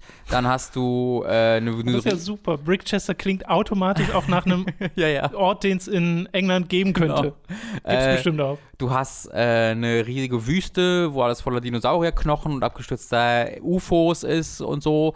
Äh, du hast einen, äh, so ein NASCAR Raceway, also eine Rennstrecke. Ähm, all, alles als Nice. Teil dieser offenen Welt. Und alles Ähm, aus Lego. Und das ist, besteht auch, auch alles aus Okay. Lego, genau. Ähm, also der Boden halt meistens nicht. Der Boden ist halt immer einfach die Erde oder das Gras oder so. Aber halt die Dinosaurierknochen, die da drauf liegen. Das- oder die Bäume sind Lego. Das ist Ähm, ja wie in den Traveler's Tales Spielen. ja, genau. Ne? Wo die ist Geometrie der Welt eigentlich auch so 3D ist, Genau. ganz normal. Und ich hätte mir das ein bisschen konsequenter gewünscht. Also es gibt immer noch Bäume teilweise, die ja nicht Lego sind, ziemlich random.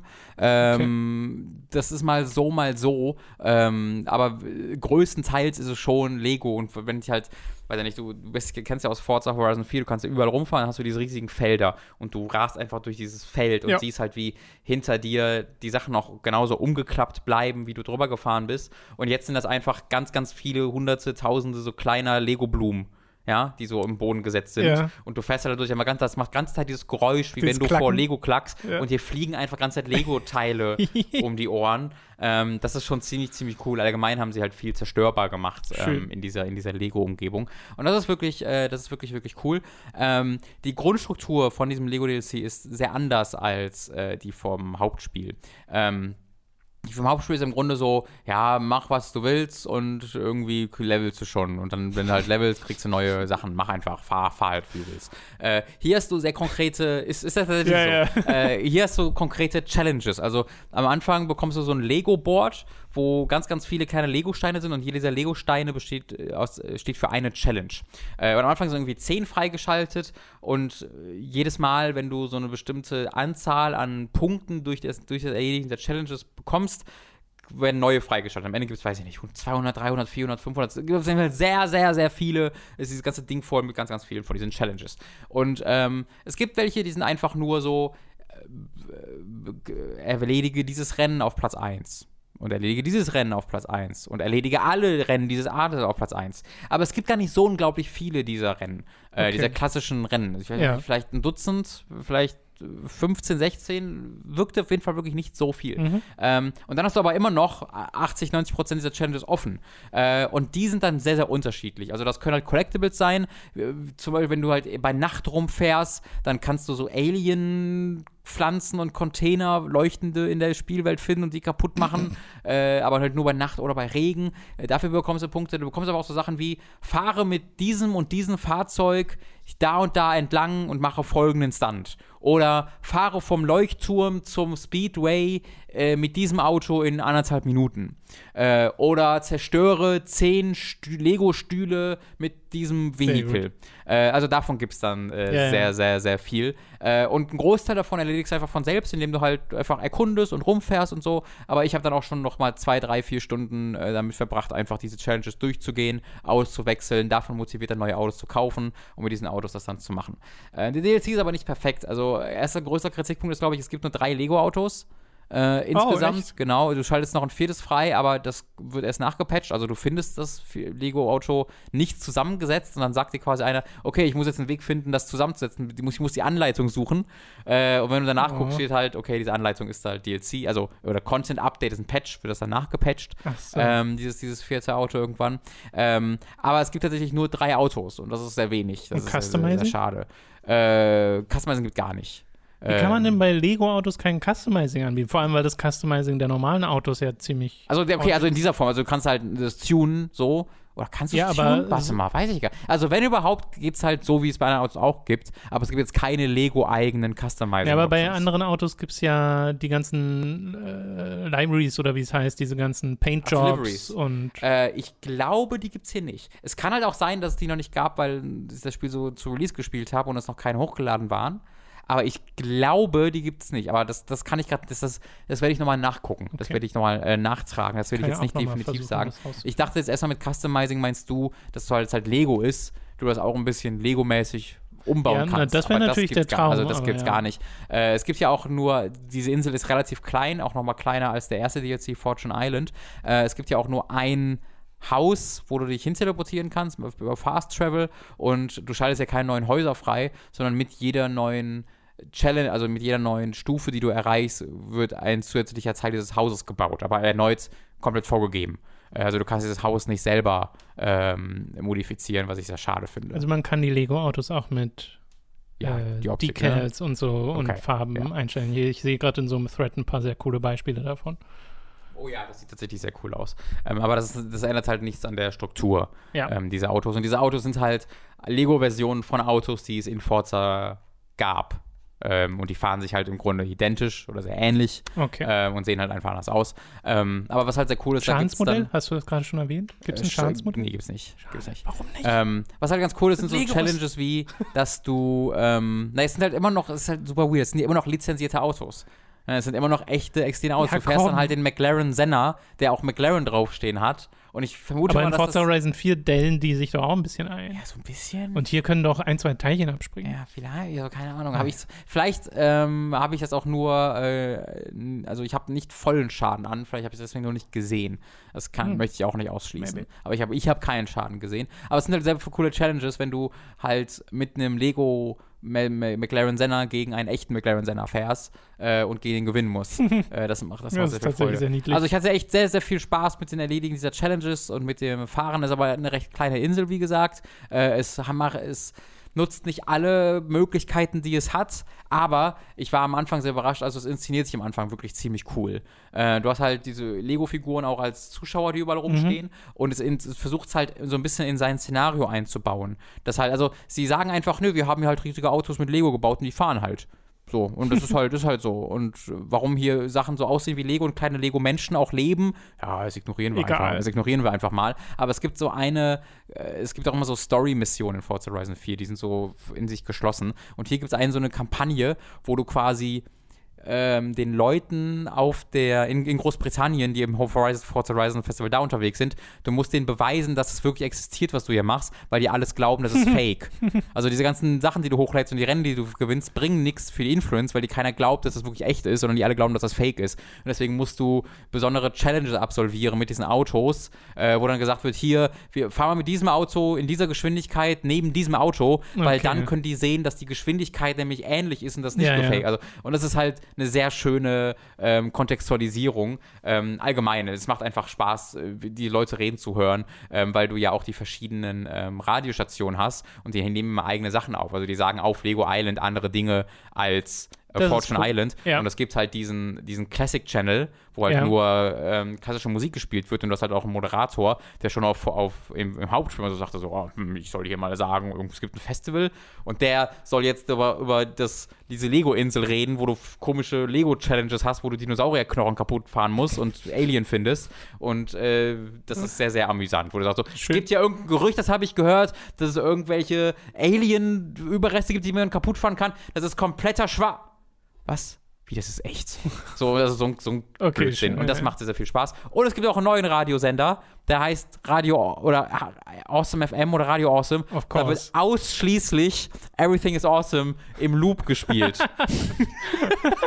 das ist komplett unnütz, weil das keiner länger als 10 Minuten aushält. Ja, ja. Aber du hast halt dazwischen auch einen eigenen Moderator wieder, der halt immer anders das anmoderiert. So, hm, gucken wir mal. Okay, ich das ist versuche mal jetzt was Cooles hier zu repräsentieren. Ja. Wie wär's denn hiermit? Everything is also davon hat das Spiel viel zu bieten. Einfach so kleine Sachen, die dir die Atmosphäre näher bringen. Und deswegen hatte ich halt, also ich habe es für, ich schätzen, so zehn Stunden, vielleicht sogar mehr, vielleicht Oh, wow, echt? mehr gespielt, ja. Ähm, ich habe wirklich extrem viel Forza Horizon 4 die letzten Okay. drei, vier Tage gespielt. Ähm, und das hat mir da echt viel, viel Spaß bereitet. Sehr schön, das freut mich. Äh, hast du den Preis gerade? Nee, den habe ich nicht. Den, ich hatte Äh, den Season Pass schon, deswegen äh, kann ich das leider nicht bezeugen. Aber ich glaube, die Abstand, also das Intro ist halt auch super cool, ähm, weil es so ein bisschen äh, Telltale Lego-Spielmäßig inszeniert ist, auch mit äh, Comedy, wie halt äh, Leute, was mit den Zuschauern passiert teilweise. Es macht wirklich viel Freude. Größte Kritik ist mit Abstand die fehlende Fahrzeugauswahl. Also drei Autos sind zu wenig. Äh, ich finde es gerade auch nicht auf die Schnelle, aber bestimmt 15. Nee, 20 Dollar wird mir hier gezeigt, also bestimmt 20 Ja, Euro das, das wirkt für mich äh, passend.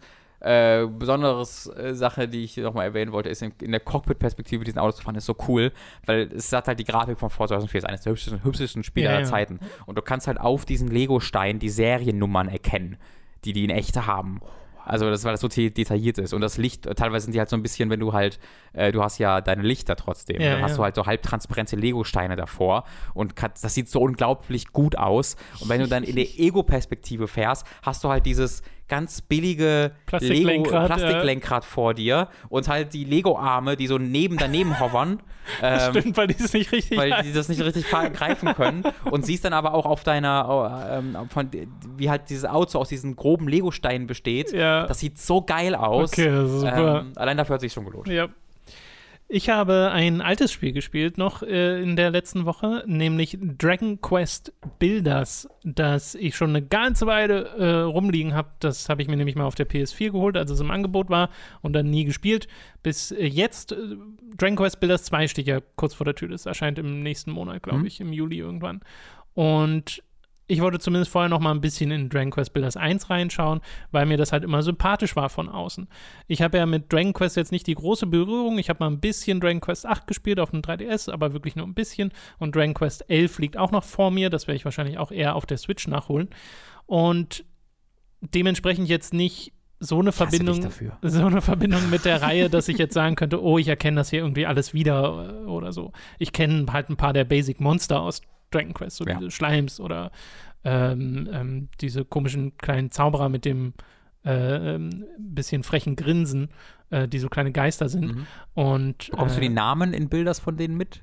Also sie wird irgendwie der Name der Monster angezeigt. Das ist immer das Beste. Die haben nämlich alle krasse Wortspiele als Namen. also Jeder die haben, einzelne. Die haben die jetzt nicht über den Kopf oder so. Also siehst du die nicht. Na, es steht manchmal so da, so und so taucht auf. Okay. Da, da also, das ist ja schade. mal, aber, das war immer, jedes, also die ersten 20 Stunden von Dragon Quest äh, diese Wortspiele, ja. 12 war jeder einzelne Count so immer so ein Schnaufen, so, Ja, äh, weil die einfach so, also die sind da auch, ich in meinen, also wie ich in meinen schlechtesten Tagen bin, sind sie komplett, das komplette Spiel war sehr selbstbewusst in der, in der, in der Doofheit ihrer Wortwitze. Ja. Aber ich meine, äh, der Kampf ist ja auch nicht der Fokus dieses Spiels, Ja. ist ja nicht der Gameplay-Fokus. Es ist wirklich noch mal mehr Minecraft, als ich gedacht hätte. Es ist wirklich Minecraft gekreuzt mit einem JRPG. Äh, Es fängt an mit einer sehr simplen Geschichte von halt so einem bösen Herrscher, der so ein Land äh, unterjocht und die Leute haben vergessen zu bauen. Und du Hm. bist der Einzige, der bauen kann. Und das ist so, so, Das so Hanebüchen, aber irgendwie zieht's das halt so Das- gut durch. Das hört sich wie kaum versteckte Millennial-Kritik an. Du bist so der Legendary Builder, äh, der dann dieses erste, diese erste Siedlung wieder errichten möchte und der Einzige, der weiß, wie das überhaupt geht. während der vor, wie Leute so erste. einen Hammer in der Hand haben. Hä? Ja, es ist wirklich so. Der erste NPC kommt so zu dir, so, äh, so Pip Pippa oder so heißt sie, äh, kommt so zu dir und äh, die redet so mit dir und du hast nur so implizierten Dialog. Das heißt, dein Charakter macht manchmal so Bewegungen und dann sagt der andere, ah, okay, das hast du gemeint. Ähm, und da hat sie dann auch gemeint, what, what is this Bild in Anführungszeichen äh, that you speak of? Also die wissen wirklich lustig. nicht mal, was das das bedeutet. ist super gut. Äh, ja, das finde ich dann auch sehr, sehr charmant. Und es hat eine schöne Entschuldigung, äh, dir das alles zu überlassen. Das wird ja bestimmt noch erklärt, dass Bau. irgendwie der Bösewicht halt. Ja, ja, ja, ja. Also ist hat. tatsächlich auch Ja, die Hintergrundgeschichte, dass äh, denen diese Fähigkeit genommen wurde, den Leuten. Ist es denn ähm, so gut geschrieben, wie ich das vom Hauptspiel gefunden bin? Ist auf Also- jeden Fall sympathisch geschrieben, Okay. aber es hat ja jetzt nicht so wahnsinnig viel Okay. Story, weißt du? Also es ist jetzt, ich schätze mal, in Dragon Quest bist du wirklich die ganze Zeit, ne, so Story-Event, Ja, ja, Story-Event klar. äh, zwischen den ganzen Kämpfen. Äh, und das ist es hier jetzt nicht, aber die NPC-Dialoge sind trotzdem sympathisch. So, haben sie so, ähm, merkst du da was besonders so bei der Übersetzung? Das war so eine sehr Stärke, so große Stärke, die bei Dragon Quest aufgefallen ist, wo halt jeder, nicht jeder NPC, aber jede Gruppe von NPCs, die du getroffen hast, hatten halt einen eigenen Akzent oder Dialekt äh, und haben immer sehr eigen gesprochen. Also ich habe immer, ich habe sehr, es hat sich nie so angefühlt, als ob ich gerade was übersetze aus dem Japanischen anhöre. Also das gab es hier auch schon in dem Sinne, dass ich so eine Monstergruppe getroffen habe, die äh, mit mir reden. Das sind so kleine Dudes mit großen Hämmern mhm. und so einem kleinen äh, Pelz auf dem Kopf. Äh, wenn man die tötet, kriegt man auch so Fell, das man ganz gut braucht für bestimmte Crafting-Sachen. Und äh, die haben so eine Eigenheit, dass sie so ein bestimmtes Wort immer dreimal wiederholen Mhm. oder sowas. Äh, solche kleinen Spielereien Ja, ja. gibt es dann. Äh, also da, da machen sie schon einen guten Job. Ansonsten ist es halt wirklich dieses, du, du hast so am Anfang dein Anfangsdorf und deine Aufgabe ist erstmal, bau nur eine Hütte mit irgendwie einem Bett drin und dann lernst du, wie das überhaupt geht und deinem Charakter kommen, wenn er bestimmte Materialien sammelt, auch automatisch Rezepte in den Kopf, also die, die lernt er dann automatisch, was er mit den Materialien machen kann. Das kannst du dann an der Werkbank umsetzen, wenn du die entsprechenden Materialien gesammelt hast. Und du sammelst sie, indem du am Anfang mit deinem kleinen Stock und später dann mit einem Hammer oder sowas in die Wildnis hinausgehst, irgendwie so kleine Erd- äh, Sachen äh, äh, löst oder Bäume fällst oder sowas. Und alles ist halt in dieser Blockstruktur. Ähm, nicht ganz so durchgezogen wie in Minecraft. In Minecraft ist ja wirklich alles ja, kantig. ja. Äh, hier ist ein Baum, sieht auch wirklich aus wie ein Baum, aber die, äh, der Boden ist in diesen Okay. äh, Quadraten Eigentlich angeordnet. das exakte Gegenteil von den Lego-Spielen. Ja, so ein bisschen. Ja, ja. Also auch Monster und so sind nicht blockig. Die sehen ja. einfach aus wie aus einem Dragon Quest-Spiel und die Charaktere auch. Äh, beißt sich aber überhaupt nicht. Ich finde, das passt ganz gut Ja. äh, zusammen in dem Spiel. Und es ist halt ganz schön, dass du dann in diesen Flow reinkommst aus immer, also gerade am Anfang immer neue Elemente kennenlernen. Oh, ich kann das bauen, oh, ich kann das bauen, ich kann das bauen. Und dein Ziel ist es dann erstmal so, so eben ganz simpel zu sagen, okay, ich brauche hier einfach nur einen Raum mit einer Schmiede drin oder sowas. Aber mein eigener Impuls ist dann zu sagen, ja, aber ich würde auch gern mal einen Wall um meine, um mein Dorf rum, rum errichten, was jetzt kein Auftrag ist oder sowas. Das mache ich dann einfach, weil es mir Spaß macht und weil ich dann finde, dass es schicker aussieht. Und ich mache dann hier noch so eine Verzierung hinten, ein paar äh, Fackeln. Und, und ich hatte gestern auch so eine schöne Stelle, da bin ich äh, für eine Quest an so einen Ort von so, so, so ein komplett kaputtes Schloss gekommen, wo der Geist äh, des vorherigen Bürgermeisters oder, oder Königs dieser, äh, dieses Ortes war, der mir dann so ein paar Sachen erzählt hat äh, in der Story. Aber mein erster Impuls war, dass ich so dachte, das ist ja ein cooler Teppichboden hier und habe den erstmal weggeklopft und mir diese ganzen Items gesammelt, damit ich das in meiner Ich eigenen zu, ja, ja, red weiter. damit ich das in meiner eigenen Stadt benutzen kann, weil halt automatisch dieses Gameplay so ähm, deine Denkweise, wie du die Welt wahrnimmst Ja, und liest, äh, halt verändert. Und äh, sowas mag ich immer total gern, wenn man dann automatisch so sieht, oh krass, hier gibt es so äh, diagonale Dachflächen und die habe ich dann auch erstmal alle abgeklöppelt und bin dann versehentlich vom Dach gefallen und zum ersten Mal gestorben. Mhm. Das ist bisher auch das einzige Mal, dass ich gestorben bin, aber man spawnt einfach wieder im, im Dorf und alles ist gut. Ähm, ja, das ist super sympathisch. Ich würde da jetzt gar nicht so lange drüber reden, weil wir sicherlich dann beim Dragon Quest Builders 2 nochmal drüber reden, weil das will ich dann unbedingt mal spielen. Aber äh, das wäre etwas, wo ich sehe, dass ich wirklich Dutzende Stunden drin versinken könnte, weil bisher macht es mir wirklich sehr viel Freude. Ich hatte nur ein bisschen Angst, dass es vielleicht ein bisschen zu langsam wird in der Art und Weise, wie es dir dann Quests gibt, weil du kriegst dann halt mehrere NPCs, die nach und nach zu deinem Dorf treffen, für die du dann halt verschiedene Häuser bauen musst. Und oft ist es halt, hey, bau mir doch jetzt mal eine, eine Umkleide oder sowas und dann sammelst du die Materialien für die Umkleide und dann geht es erst so Stück für Stück voran und einer sagt mal, jetzt greifen Monster an und dann kommt so eine kleine Kampfsequenz, wo du halt Monster abwehren musst. Äh, das bleibt dann relativ simpel. Am Anfang hat es halt noch dieses, diesen extrem, dieses extrem gute Pacing von die ganze Zeit so richtig vielen neuen Elementen äh, und auch neuen Gebieten. Und jetzt gerade habe ich erst wieder einen Teleporter äh, erschaffen zu einem anderen neuen Gebiet. Mhm. Und der Abstand zwischen dem und dem letzten war vielleicht ein bisschen zu groß, okay. weißt du, wo ja. ich so dachte, okay, jetzt bin ich bereit für was Neues. Ja. Äh, und da wäre so meine Befürchtung, dass da das Pacing ein bisschen versagt am Ende. Aber das kann ich jetzt noch nicht beurteilen. Bisher macht es mir wirklich sehr viel Spaß. Cool. Ist ein schönes Spiel. Cool. Äh, könnte sein, dass das so ein Spiel ist, was durch Dragon Quest Builders 2 wirklich abgelöst wird, wenn das jetzt nicht was richtig sch schlechter Danach macht. wirkt so ein bisschen, so ein bisschen halt wie auch bei Dragon Ball, äh, Dragon Ball, Dragon Quest Heroes habe ich so was ähnliches Gefühl gehabt. Da kamen zwei raus und das war halt so okay. in allen Belangen. Ähm, ich habe selbst nie gespielt, aber das ist auch so ein Ding. Dragon Quest Heroes wollte ich auch immer mal nachholen. Ja. Als großer Warriors und Dragon Quest Fan mittlerweile. Ähm, sah das immer super cool aus, aber das ist auch so, da war der zweite Teil. Eine bessere Variante vom ersten. Glaube genau, ich. Da, da, muss man dann verbessert mich in den Kommentaren, falls ich falsch bin. Also ich könnte mir auch vorstellen, dass man nicht wirklich zu Builders 1 zurückkehren muss. Aber ich hatte es jetzt halt schon seit ja. einer Ewigkeit und dachte mir, okay, wenn ich es jetzt nochmal spiele, dann jetzt vor ja, Teil 2. Äh, und habe es jetzt auch nicht bereut. Äh, schönes Spiel. Du hast wiederum etwas sehr Aktuelles gespielt. Und zwar Outer Wilds, ein Indie-Titel von Annapurna. Ist das dann überhaupt noch Indie? Weiß ich gar nicht. Also gepublished von äh, Annapurna, ja. aber entwickelt seit sieben Jahren. Also, so ist es extrem Indie. Äh, zumindest wenn man eher ja, von ja. einem ausgeht, was man davon meint, weil es kommt halt von einem Studenten. Und du kannst so, wenn du dir ähm, die ersten Trailer, die halt wirklich fünf, sechs, sieben Jahre alt sind, anguckst, äh, da, die bestehen halt größtenteils aus Kommentaren oder bestanden zumindest mal aus Kommentaren von so Mitstudierenden und Freunden, die halt so meinen, oh. oh, voll cool, ich hoffe, das wird was, viel Glück und so. Cute. Und der hat halt im Laufe dieser Jahre dieses, ja, riesige Projekt daraus gemacht.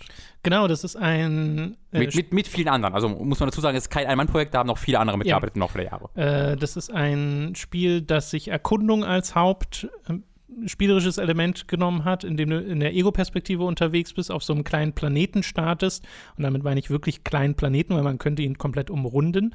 Ähm, wo so eine, ja, also für uns ist es eine Alienrasse, aber du bist halt Teil dieser Alienrasse äh, wo du mit ganz vielen Leuten quatschen kannst, bisschen mhm. Hintergründe bekommst, äh, wer du überhaupt bist und was du hier machen willst und halt die Launch Codes als erstes finden sollst zu deinem, ja, Raumschiff gibt vielleicht den falschen Eindruck, aber es ist ja ein Raumschiff. Es sieht halt ist so. Ein, ein Raumschiff. Ja, ja, genau, aber es ist halt jetzt so ein Selbstbauding, ne? Es ja. ist so ein bisschen aus Holz und ja. äh, äh so, so, hat so einen DIY-Look. Genau. Was es aber auch ein bisschen sympathisch macht. Und das steuert sich eben auch so ein bisschen anders. Wenn du dann so anfängst zu fliegen und du so, so siehst, wie der äh, Planet in die Distanz äh, rückt und du Schub in verschiedene Richtungen geben kannst, aber auch sagen kannst, okay, ich sehe den Planeten in der Distanz und dann kann ich Autopilot anschalten und dahin fliegen. Mhm. Ohne dass es dir jetzt vorgibt, okay, geh jetzt dahin und mach das. Ja. Sondern es sagt einfach nur, ja, mach doch, was du willst. Genau. Erkund doch wie du willst. Geh dahin, wo du willst. Ich glaube, das Beste ist, was ich. Also, aber es ist halt keine riesige Welt. So. Man hat halt einen, ganz, ein, ähm, ein Sonnensystem. Ein Sonnensystem zu erforschen. Ja. Und denkt, oh krass, okay, interessant. Dieses Sonnensystem besteht aber ungefähr, ist ungefähr 20 Kilometer breit. Ja. Ähm, also von der Sonne bis, zur äußeren, äh, bis zum äußeren Teil des Sonnensystems fliegt es 20 Kilometer ungefähr. Äh, in 30 Sekunden, 40 Sekunden. Ähm, und besteht aber dann halt aus äh, ich habe die genaue Anzahl nicht. Ich würde sagen, fünf, sechs, sieben unterschiedlichen Planeten oder Raumstationen, unterschiedliche Sachen, die du erforschen kannst, die dann wiederum auch relativ klein sind, die du schnell umrunden kannst, wo du aber jeweils fünf, sechs, sieben, acht Stunden verbringen kannst, um sie äh, zu, zu erforschen. Ich glaube, Alter Wilds ist das Spiel, was sich Leute gedacht haben, was No Man's Sky ist. ähm, in, in, in seinem unmittelbaren Spielmechaniken. Natürlich nicht in diesem Aspekt, dass du sagst, es ist das Forever-Game, das ich auf ewig spiele, aber das, was sie im Kopf hatten, was No Man's Sky ist. Ich erforsche unglaublich spannend designte, einzigartige Welten, mhm. guck, was da für Kreaturen leben oder was da mal irgendwie vor Zivilisationen waren und erforsche da einfach. Exakt das ist Outer Wilds. Aber halt alles selbstverständlich Hand, von Hand gebaut. Also hier gibt es keine ähm, zufallsgenerierten Dinge. Genau. Es ist ein komplett von Hand gebautes Spiel. Ähm, ich fange mit, gerade mit Vergleichen an, weil dieses Spiel so, du, wenn, du, wenn du hörst, du erkundest ein Sonnensystem, hast halt direkt sowas wie Elite Dangerous ne, oder No Man's Sky im Kopf oder so, deswegen fange ich mir, führe ich mal die Vergleiche weiter. Es ist so ein bisschen, stellt euch das vor, was ihr von No Man's Sky euch vielleicht erwartet habt und Breath of the Wild vor. Es ist extrem Breath of the Wild in dem Sinne, dass du hier eine riesige Welt hast, ähm, wo die du völlig frei erkunden kannst. In Breath of the Wild hast du immer noch diesen Hauptstory-Strang, in dem du dich, so ein bisschen langhangeln kannst. Das hast du hier weniger. Du hast es trotzdem noch so ein bisschen Hintergrund, aber du hast es weniger. Du hast stattdessen diesen Aspekt von, du hast eine riesige Welt. Über, wenn du immer irgendwas Besonderes siehst, da könnte ich doch bestimmt irgendwas machen, dann garantiert kannst du da auch was machen. Aber ist dann riesig das richtige Wort? Weil es ist ja eigentlich eine überschaubare Welt. Es ist schon, ja, es, sie ist auf den ersten Blick überschaubar, aber sie wird, je mehr du erkundest, immer riesiger. Okay. Ähm, weil halt, ne, so ein Planet ist halt vielleicht, hat halt vielleicht nicht nur seine, seine, seine Oberfläche, auf der ja, du entlang gehen kannst, sondern hat vielleicht auch Höhlensysteme, die, die, die du erkunden kannst. Ähm, und äh, ich habe mit diesem Spiel, ich würde sagen, so ungefähr 30 Stunden verbracht, mhm. 25 Stunden verbracht, ähm, was finde ich schon auf eine ziemlich deutlich große Welt ähm, hindeutet, denn du machst hier nichts außer erkunden. Äh, in den ersten, weiß ich nicht, 15 Minuten äh, kannst du auf deinem Heimatplanet, auf den du startest, auch rumlaufen. Du kannst da immer rumlaufen und auch mit allen Leuten halt reden. Und dafür bringst du auch viel Zeit damit, einfach zu reden. Also du hast da, weiß ich nicht, ein knappes Dutzend von NPCs, genau. mit denen du sprechen kannst, äh, die dir Sachen über die Welt erklären, über deine Aufgabe als Astronaut. Ähm, und du wirst so ein bisschen in, dieses, in diese Welt eingeführt. Aber sobald du damit fertig bist, du siehst bis zum Ende des Spiels keinen dieser NPCs mehr. Du, also es sei denn, du fliegst zurück. Es sei denn, du fliegst, genau, du, du fliegst dann zurück, äh, beziehungsweise du musst gar nicht zurückfliegen, da komme ich gleich noch drauf zurück. Du triffst stimmt, ja. ganz, ganz, ganz selten mal tatsächlich Charaktere. Also es gibt Charaktere, auf die du hier treffen kannst in der, in der Spielwelt, aber die kannst du an einer Hand abzählen und mit denen redest du dann auch nicht so wahnsinnig viel.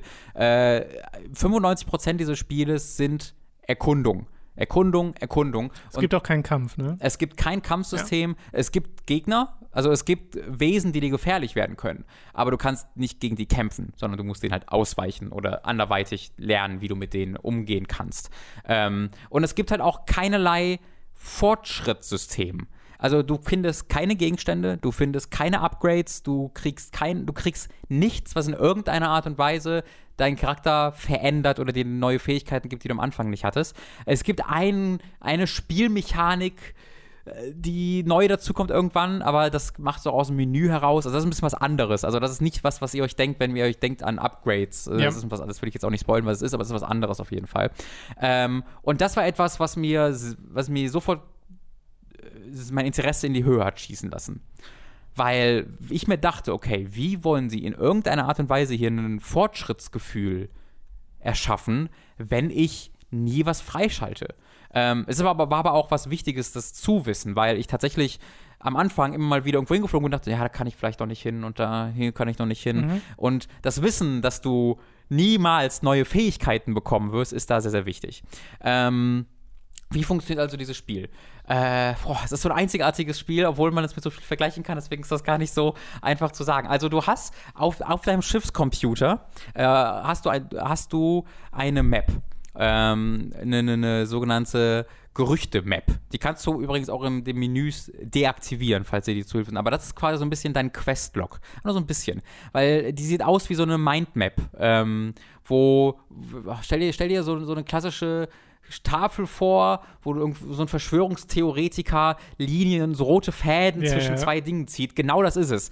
Du ähm, bist auf irgendeinem Planeten unterwegs und findest dort eine Notiz von irgendeiner alten Zivilisation. Und dort schreiben Leute miteinander und sagen, ey, wir haben auf diesem Planet hier, äh, vermuten wir, dass da das oder das am, Nord am Nordpol sein könnte.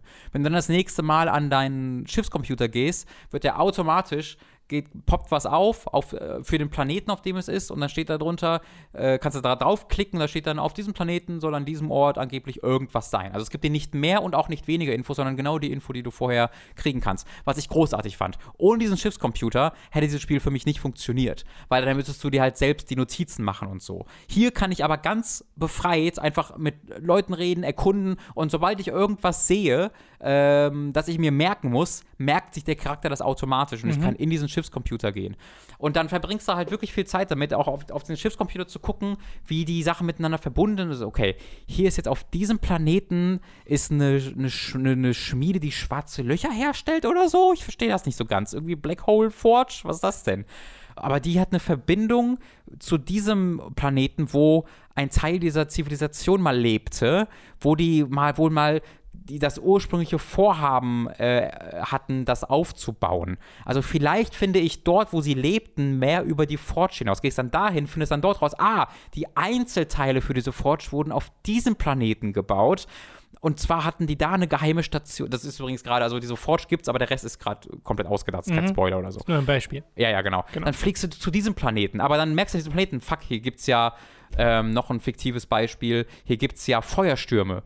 Äh, wie soll ich denn jetzt durch diese Feuerstürme durch? Äh, boah, hab ich nicht da irgendwo mal was? Guckst du auf den Schiffscomputer, stimmt, ich habe hier schon mal was über den Planeten gehört. Dann fliegst du wieder woanders hin und erfährst dann, wie du an diesen Feuerstürmen vorbeikommen kannst. Und so ist alles miteinander verbunden. Es ist nicht so, dass diese Planeten einzelne Welten sind, die nichts mit den anderen Welten zu tun haben, sondern jeder dieser Planeten ist miteinander verbunden und das alles formt sich dann zu einer riesigen großen Story, die sich Gun Home-mäßig zusammensetzt aus so Gesprächen alter Zivilisationen, die da unterwegs waren, die eigene, äh, das ist ganz, ganz weird, die haben so eine eigene, so eine eigene Schriftart, was einfach Linien sind, die sich um sich selbst kreisen. Du kannst sie dann übersetzen und äh, bekommst dann so Gespräche von dieser alten Zivilisation mit. Kannst dann aber auch mit den Charakteren sprechen auf deiner eigenen Welt und manchen auch, die in dem All unterwegs sind und setzt sich so und so eine immer größere Story zusammen.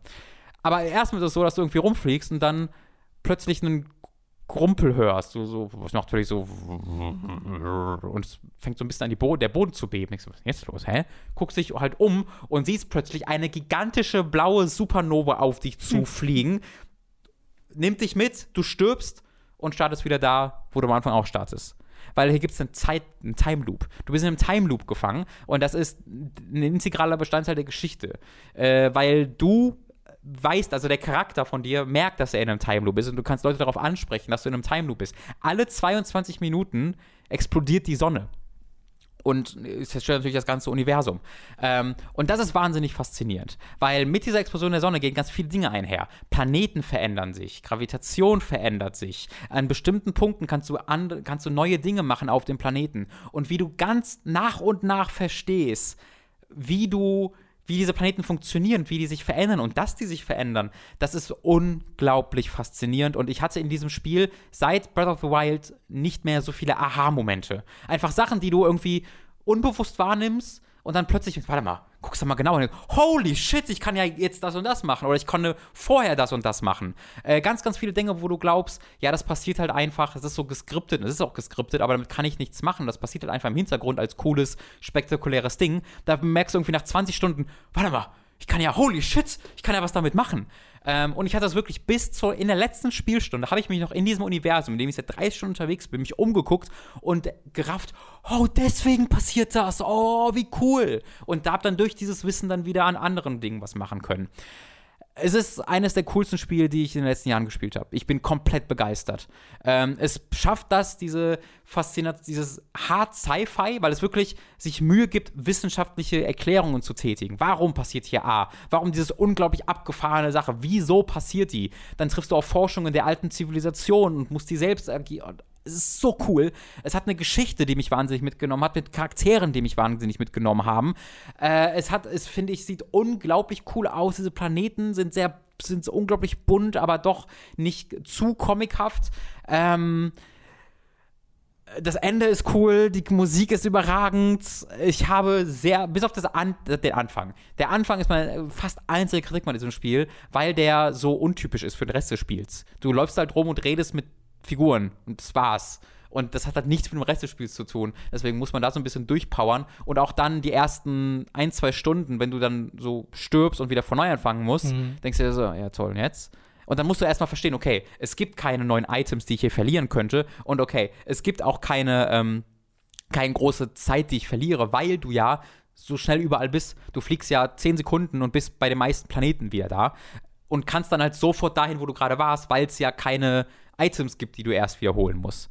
Ähm, es ist ein absolut überragendes Spiel, das mich komplett umgehauen hat. Die, die gleiche Begeisterung höre ich witzigerweise auch von Danny O'Dwyer auf Twitter, Mhm. der ja No-Clip macht und der meinte auch so, das ist in seinen, in, jetzt in, schon in seiner Goti-Liste Ja, und er meinte sogar so, ich glaube zumindest, das war so ungefähr der Wortlaut, es wird für andere Spiele schwer, das da runterzubekommen, weil er so begeistert davon war. Das Es- ist sehr lustig zu sehen und das jetzt hier bei deinem Eindruck wieder äh, gespiegelt zu Austin mit- Walker von Waypoint oder jetzt Vice Games genauso. Also der hat auch so einen Artikel geschrieben, wo er meinte, das ist für ihn eines der beeindruckendsten Dinge Ja, der letzten ja. Jahre.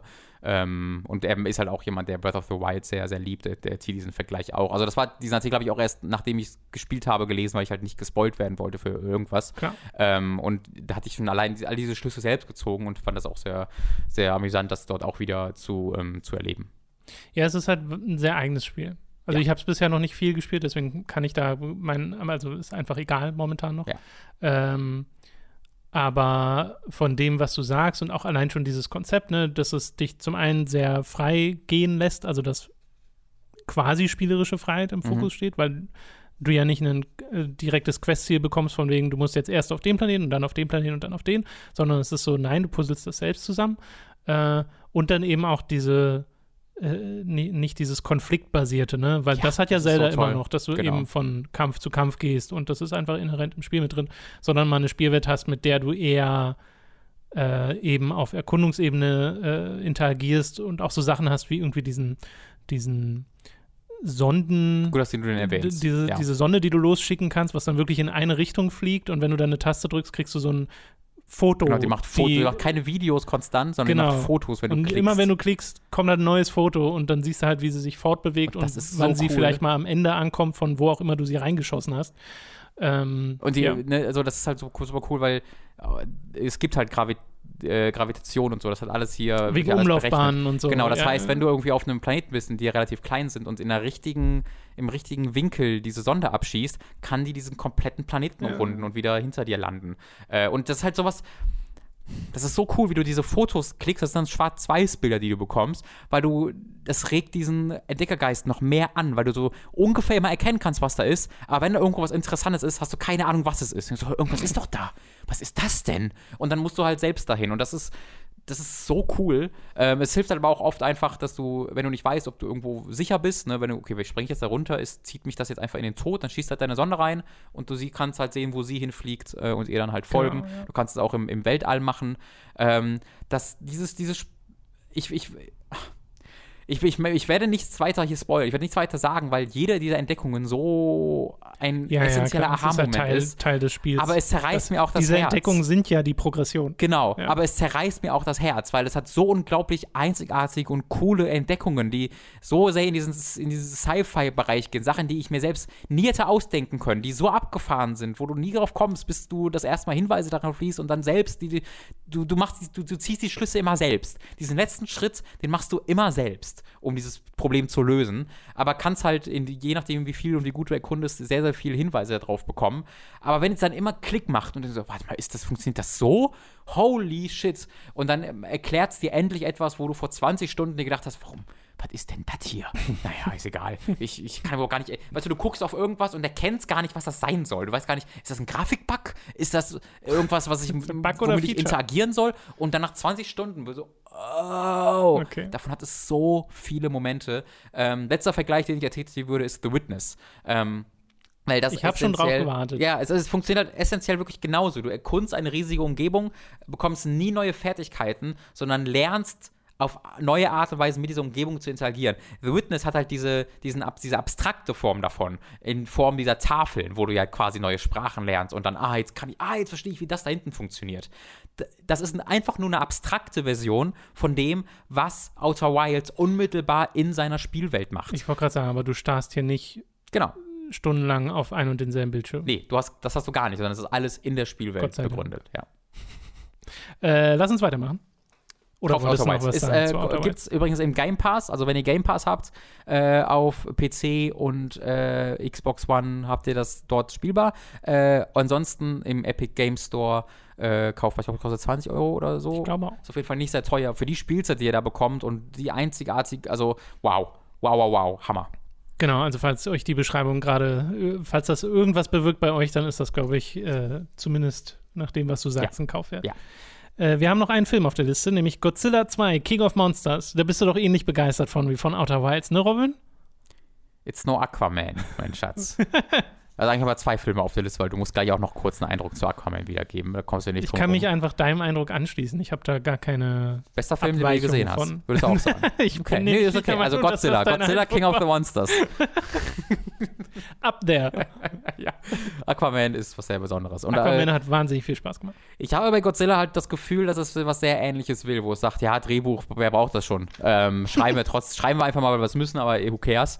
Ähm, das Problem ist, dass ich, äh, dass, dass Godzilla komplett die ironische Ebene verloren geht. Oder die, äh, die Ebene, wo es sich nicht komplett selbst ernst nimmt. Und dann geht es halt zweieinhalb Stunden und in diesen zweieinhalb Stunden hast du, äh, verbringst du mit Abstand den größten Teil mit menschlichen Charakteren, die nichts sind außer Exposition-Geber. Die ganze Zeit einfach nur Exposition droppen, aber gleichzeitig schaffen auch unfassbar unsympathisch zu sein. Kein einziger dieser Charaktere ist sympathisch. Das, der beste Charaktere ist halt ähm, Millie Dingenskirchen, die Eleven spielt in Stranger Things. Die spielt halt dieses Kind hier. Und die ist jetzt, die ist jetzt die ist zwar nicht so groß sympathisch, aber die, die hasst man auch nicht. Die wird dadurch unsympathisch, dass der Film die ganze Zeit so in Situationen reinzwängt, wo sie nichts zu suchen hat.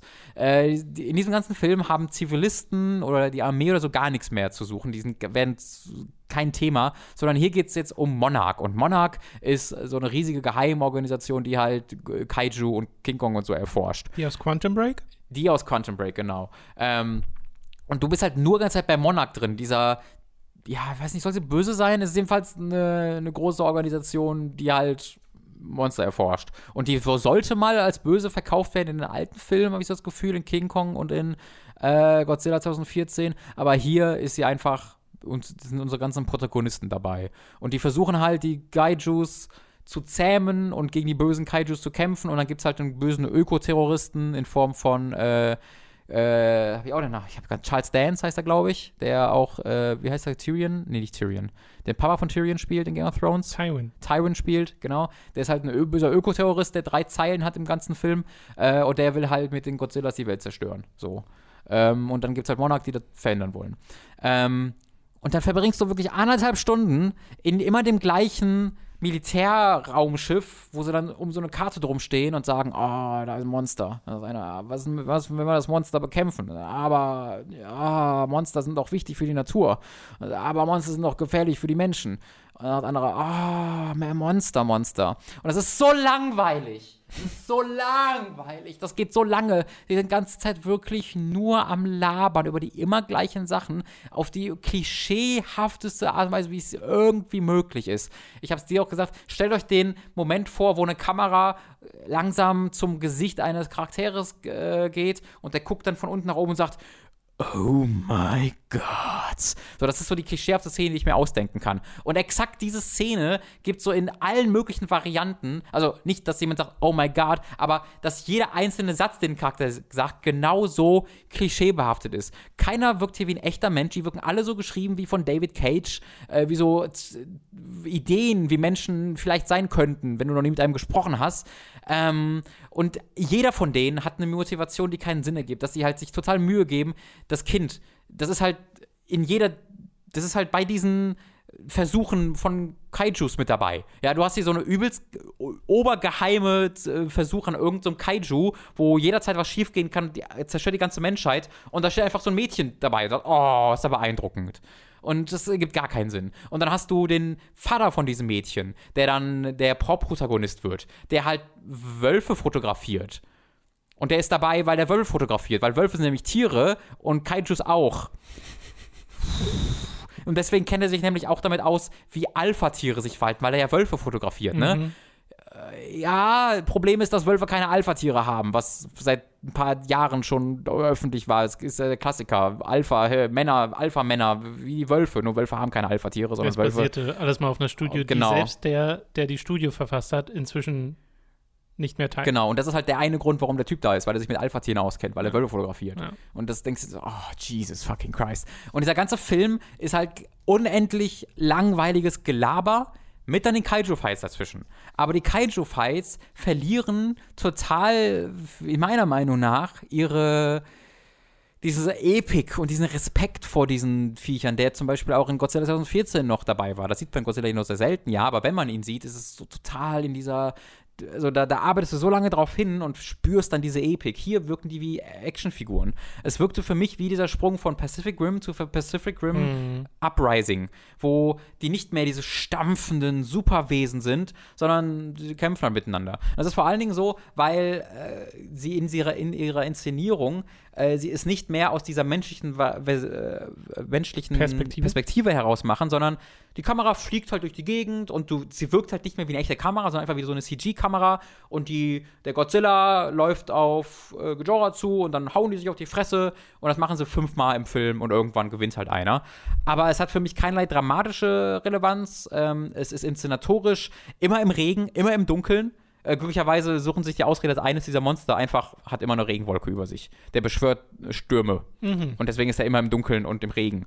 Äh, und jeder einzelne dieser Actionkämpfe ist im Dunkeln und entweder im Schnee oder im Sturm oder im Hagel oder im Regen und sieht deswegen also 80% dieser Kämpfe sehen exakt so aus wie der jeweils andere Kampf, weil sie einfach das immer machen. Äh, und das ist total ermüdend. Da, da schaffen sie auch nicht, das zu machen wie Pacific Rim. Pacific Rim ist ja auch immer so im Regen, aber es hat dann diese unglaublich starke Lichtstimmung, ja, diese Neonbeleuchtung in Hongkong, wo sie unterwegs sind, wo es was ganz Eigenes bekommt. Das hat dieser Film nicht. So gar nicht. Ähm, und deswegen haben mich die Kämpfe dann sehr ermüdet, sehr schnell. Ähm, es hat so vier, fünf richtig geile Kameraperspektiven, so Poster, die du dir kaufen willst, wo dann auch manchmal so der alte ähm, Godzilla-Soundtrack losgeht. Was ist super cool. Aber der Film geht halt zweieinhalb Stunden. Und wenn der Film eine Stunde oder eineinhalb Stunden gegangen wäre und dann zwei coole Kämpfe gehabt hätte und ein paar coole Einstellungen, hätte ich gesagt, ja, passt. Bin ich zufrieden mit. Ist ganz schön dumm und schlecht geschrieben, aber meinetwegen. Aber zweieinhalb Stunden, also ich war sehr gelangweilt ähm, und wollte dann irgendwann einfach nur noch raus. Der Godzilla-Film hier oder der 1998er Godzilla-Film? Dann der hier. Weil Okay. der, der Gott, Also so der tief sind wir noch nicht. Nee, nee, der 1998 hat exakt ja, auch exakt all die Probleme mit den furchtbaren Charakteren keine und coolen Szenen. Motivation. genau, nur halt hat halt kein coole Godzilla-Designs und keine coolen Kampfsequenzen ab und zu dazwischen.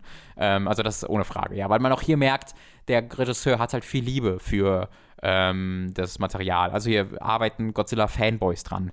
Nur halt, sie hätten das in einem besseren Film vielleicht machen sollen. Dang it. Ja. Ja, ich hatte gehofft, dass nach dem ersten, der mir auch nur bedingt gefällt, also da finde ich die Godzilla-Szenen cool, aber auch die, den menschlichen Part sehr Die sind egal. so viel nach, besser als Vor allem das nach hier. dem Anfang. ja. ähm, da hätte ich gehofft, dass es jetzt mehr, entweder sich eben mehr auf die Monster fokussiert Hm. Ähm, oder halt das andere wenigstens verbessert, aber Ja, weißt du, die Sache ist ja bei, dem, bei dem. Ursprungs-Godzilla ist es ja so, du hast halt einen Soldaten und du hast die Zivilisten, um die es geht. ja. Deswegen hast du zumindest, was halt kein Problem ist in Godzilla, ist die, Mo die Motivation. Der eine kämpft halt, weil er gegen Godzilla natürlich kämpft, der Teil seiner, seines Berufes, und die anderen wollen halt überleben. So, das heißt erstmal, das ergibt total Sinn. Ja. Das heißt, wenn sogar diese Ebene weggeht und du einfach nur noch bei, ja, wir sind halt eine super Organisation von Superreichen und aus irgendeinem Grund gibt es die Armee nicht mehr und auch keine Zivilisten, außer in einer Szene, wenn sie relevant werden. Äh, und wir suchen jetzt hier den, den lächerlichsten, eine Lösung für den lächerlichsten Videospielplot von 2002, wo halt die eine geheime Organisation gegen die andere geheime Organisation kämpft, um sich selber mit einer Maschine die Godzillas, die, God, die ich sag mal Godzillas, die äh, Kaijus anheim zu machen, sodass sie einem gehorchen. Und das ist so ein dummer Plot, ist so cheesy, aber dann nicht selbstbewusst lustig, sondern nimmt sich so ernst, dass es sich halt wirklich anfühlt, in diesem Sinne dann doch wieder wie 1998er Godzilla oder wie allgemein, wie so ein Blockbuster-Film, wo man so Nerd-Sachen auf die Allgemeinheit äh, aufzwängen will und deswegen so sagt, was, was will denn, was mag denn die Allgemeinheit? Ja, einen coolen Hauptcharakter, der coole Dinge sagt, äh, Familie, Familien, Mädchen, wir brauchen ein Kind und das funktioniert einfach alles nicht. Okay. Ja. Also keine Empfehlung für Godzilla nee, überhaupt nicht. 2 Finde ich total schade. Ich habe mich voll aufgefreut. Ich hatte Ja. überhaupt gar keine Zweifel, dass der gut wird, weil ich auch dachte, ja, Hm. wenn die Menschen scheiße sind, ignoriere ich die halt. Aber es ist so ein großer Geht nicht. nee, es geht einfach nicht. Dang it. Ja. Na gut, dann sind wir durch. Tatsächlich für diese Woche. Bleibt uns noch zu erwähnen, dass ihr uns unterstützen könnt auf patreon.com slash oder steadyhq.de slash. Und ab 5 Dollar bzw. Euro werdet ihr da zu einem Supporter mit Zugriff auf alle exklusiven Inhalte, zum Beispiel den zweiwöchentlich erscheinenden Hooked on Topic Podcast oder Folgen von äh, Late to the Party oder Return to the Party. Zum, zuletzt äh, erschien mein Return to the Party zu Crisis Core Final Fantasy VII. Das könnt ihr euch da anschauen. Und ne, falls ihr jetzt neu äh, subscribt über Patreon oder Steady, erhaltet ihr auch Zugriff auf alle vergangenen Inhalte. Da gibt es eine Übersichtsseite auf unserer Website, ist oben in der Navigationsleiste verlinkt. Da könnt ihr euch anschauen, was alles dort auf euch wartet. Ab äh, 25 Dollar bzw. Euro werdet ihr zum Podcast-Produzenten und werdet namentlich hier im Podcast erwähnt. Ganz kurzes vorher, was du vielleicht mal machen könntest, ist kurz mal äh, ganz kurz erläutern, weil das hast du länger nicht mehr gemacht im Podcast, was denn dieses Late to the Party kurz ist. Ach so. Was machst du da? Das ist eine, äh, ja, stimmt, könnte man mal machen. In Late to the Party gehe ich normalerweise Spiele an, die äh, schon etwas älter sind und die ich einfach verpasst habe. Bei Mhm. denen bin ich quasi late to the Party, die überhaupt zu spielen. Äh, und schaue mir dann an, ob die heute noch mithalten oder ob da irgendwie diese Nachholperspektive irgendwas am Spiel ändert. Manchmal mache ich aber auch einen Return to the Party, so wie jetzt bei Crisis Core. Das heißt einfach, dass ich das Spiel schon mal gespielt habe, aber nach langer Zeit, und in dem Fall sind es über zehn Jahre, Mhm. Äh, nochmal einen Blick drauf werfe und dann wiederum schaue, was sich an meiner Perspektive geändert hat. Ja. Äh, genau. Ist ein sehr, sehr ausführliches Video. Ich kann, ich ist bestimmt großartig, ich konnte selbst noch nicht gucken, weil Du ich wolltest dich nicht spoilern. gespoilt Ja. werden wollte. Wir bedanken uns bei folgenden Podcast-Produzenten: Hassan Zahn, Michael Noritz-Wolf, Andi Radi, Jan Lippert, Christopher Dietrich, Gerebor grüßt alle, Don Stylo, Michael, Grünkohlwiesel, Tommy88088, Apu42, Maggie Power, ein Fan, Gustian, Rocket Rüpel, Numemon digitiert zu, Sebastian Diel, The Epic Snowwolf, Markus Ottensmann, Hauke Brav, McLovin 008, Detective Dito, Lisa Willig, Dagoon, Zombie und Wintercracker und Autaku, Lennart Struck, Oliver Zirfers, Christian Hündorf, Julia Marinitsch und Simon Dubicai. Vielen Dank an alle Podcast-Produzenten. Ihr alle seid so menschengeborener Aquaman für mich. So, das ist mal das beste Lob, was man aussprechen Aqua, kann. Aqua. Ich sollte übrigens auch noch öfter das 10 Dollar bzw. Euro-Tier erwähnen auf Patreon und Ja. Steady. Da werdet ihr nämlich zum Feedbacker. Unser Feedback-Podcast erscheint allerdings ein bisschen unregelmäßiger. Da kommen dann nämlich garantiert eure Fragen rein. Äh, da wird es dann Posts auf Patreon oder Steady zu geben. Und ab und zu äh, gibt es dann auch Votings, zum Beispiel zu meinem nächsten Late to the Party. Und für das nächste, das dann kommt, werde ich wieder ein Voting machen. Das dürfte dann ne- demnächst live gehen, weil ich habe so eine Auswahl von Sachen, die ich äh, gerne angehen würde, aber da würde ich die finale Entscheidung dann euch Patreon oder Steady-Supportern überlassen. Aufregend. Genau, dann war es das jetzt äh, doch wieder ein bisschen länger geworden heute. Hätte ich nicht gedacht. Ja, ich schon bei den, also allein bei Outer Wilds dachte ich mir schon, okay, das kann dauern. Wir haben auch lange über den Computerspielpreis am Anfang nochmal geredet. genau. Genau. Okay, dann euch noch eine wunderschöne Woche und bis zum nächsten Mal. Ich habe am Wochenende Wir wollten aufhören. meine gesamte 360 äh, Save Game Library auf, auch hochgeladen von Hand, um die auf meine Xbox One ich zu dachte haben. jetzt verloren oder so. Nee, nee, ich habe eine Xbox One, Xbox 360 angeschlossen und während draußen 32 Grad war und alle meine äh, Freunde und Familie ihr, sich ihres Lebens erfreuten, habe ich zu Hause zwei Stunden lang Safe Games hochgeladen. Und dann habe ich To Human fünf Minuten gespielt.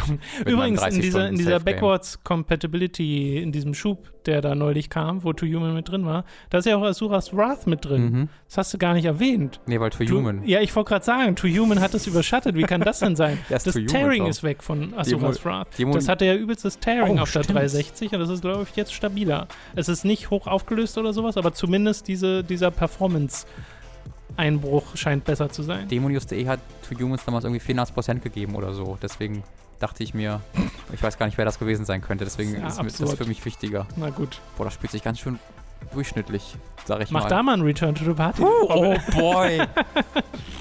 Und jetzt reden wir erstmal 40 Minuten über Silicon Knights. Entschuldigung, das war vorbei. Wurde versehentlich in ein Versus. Tschüss. Tschüss.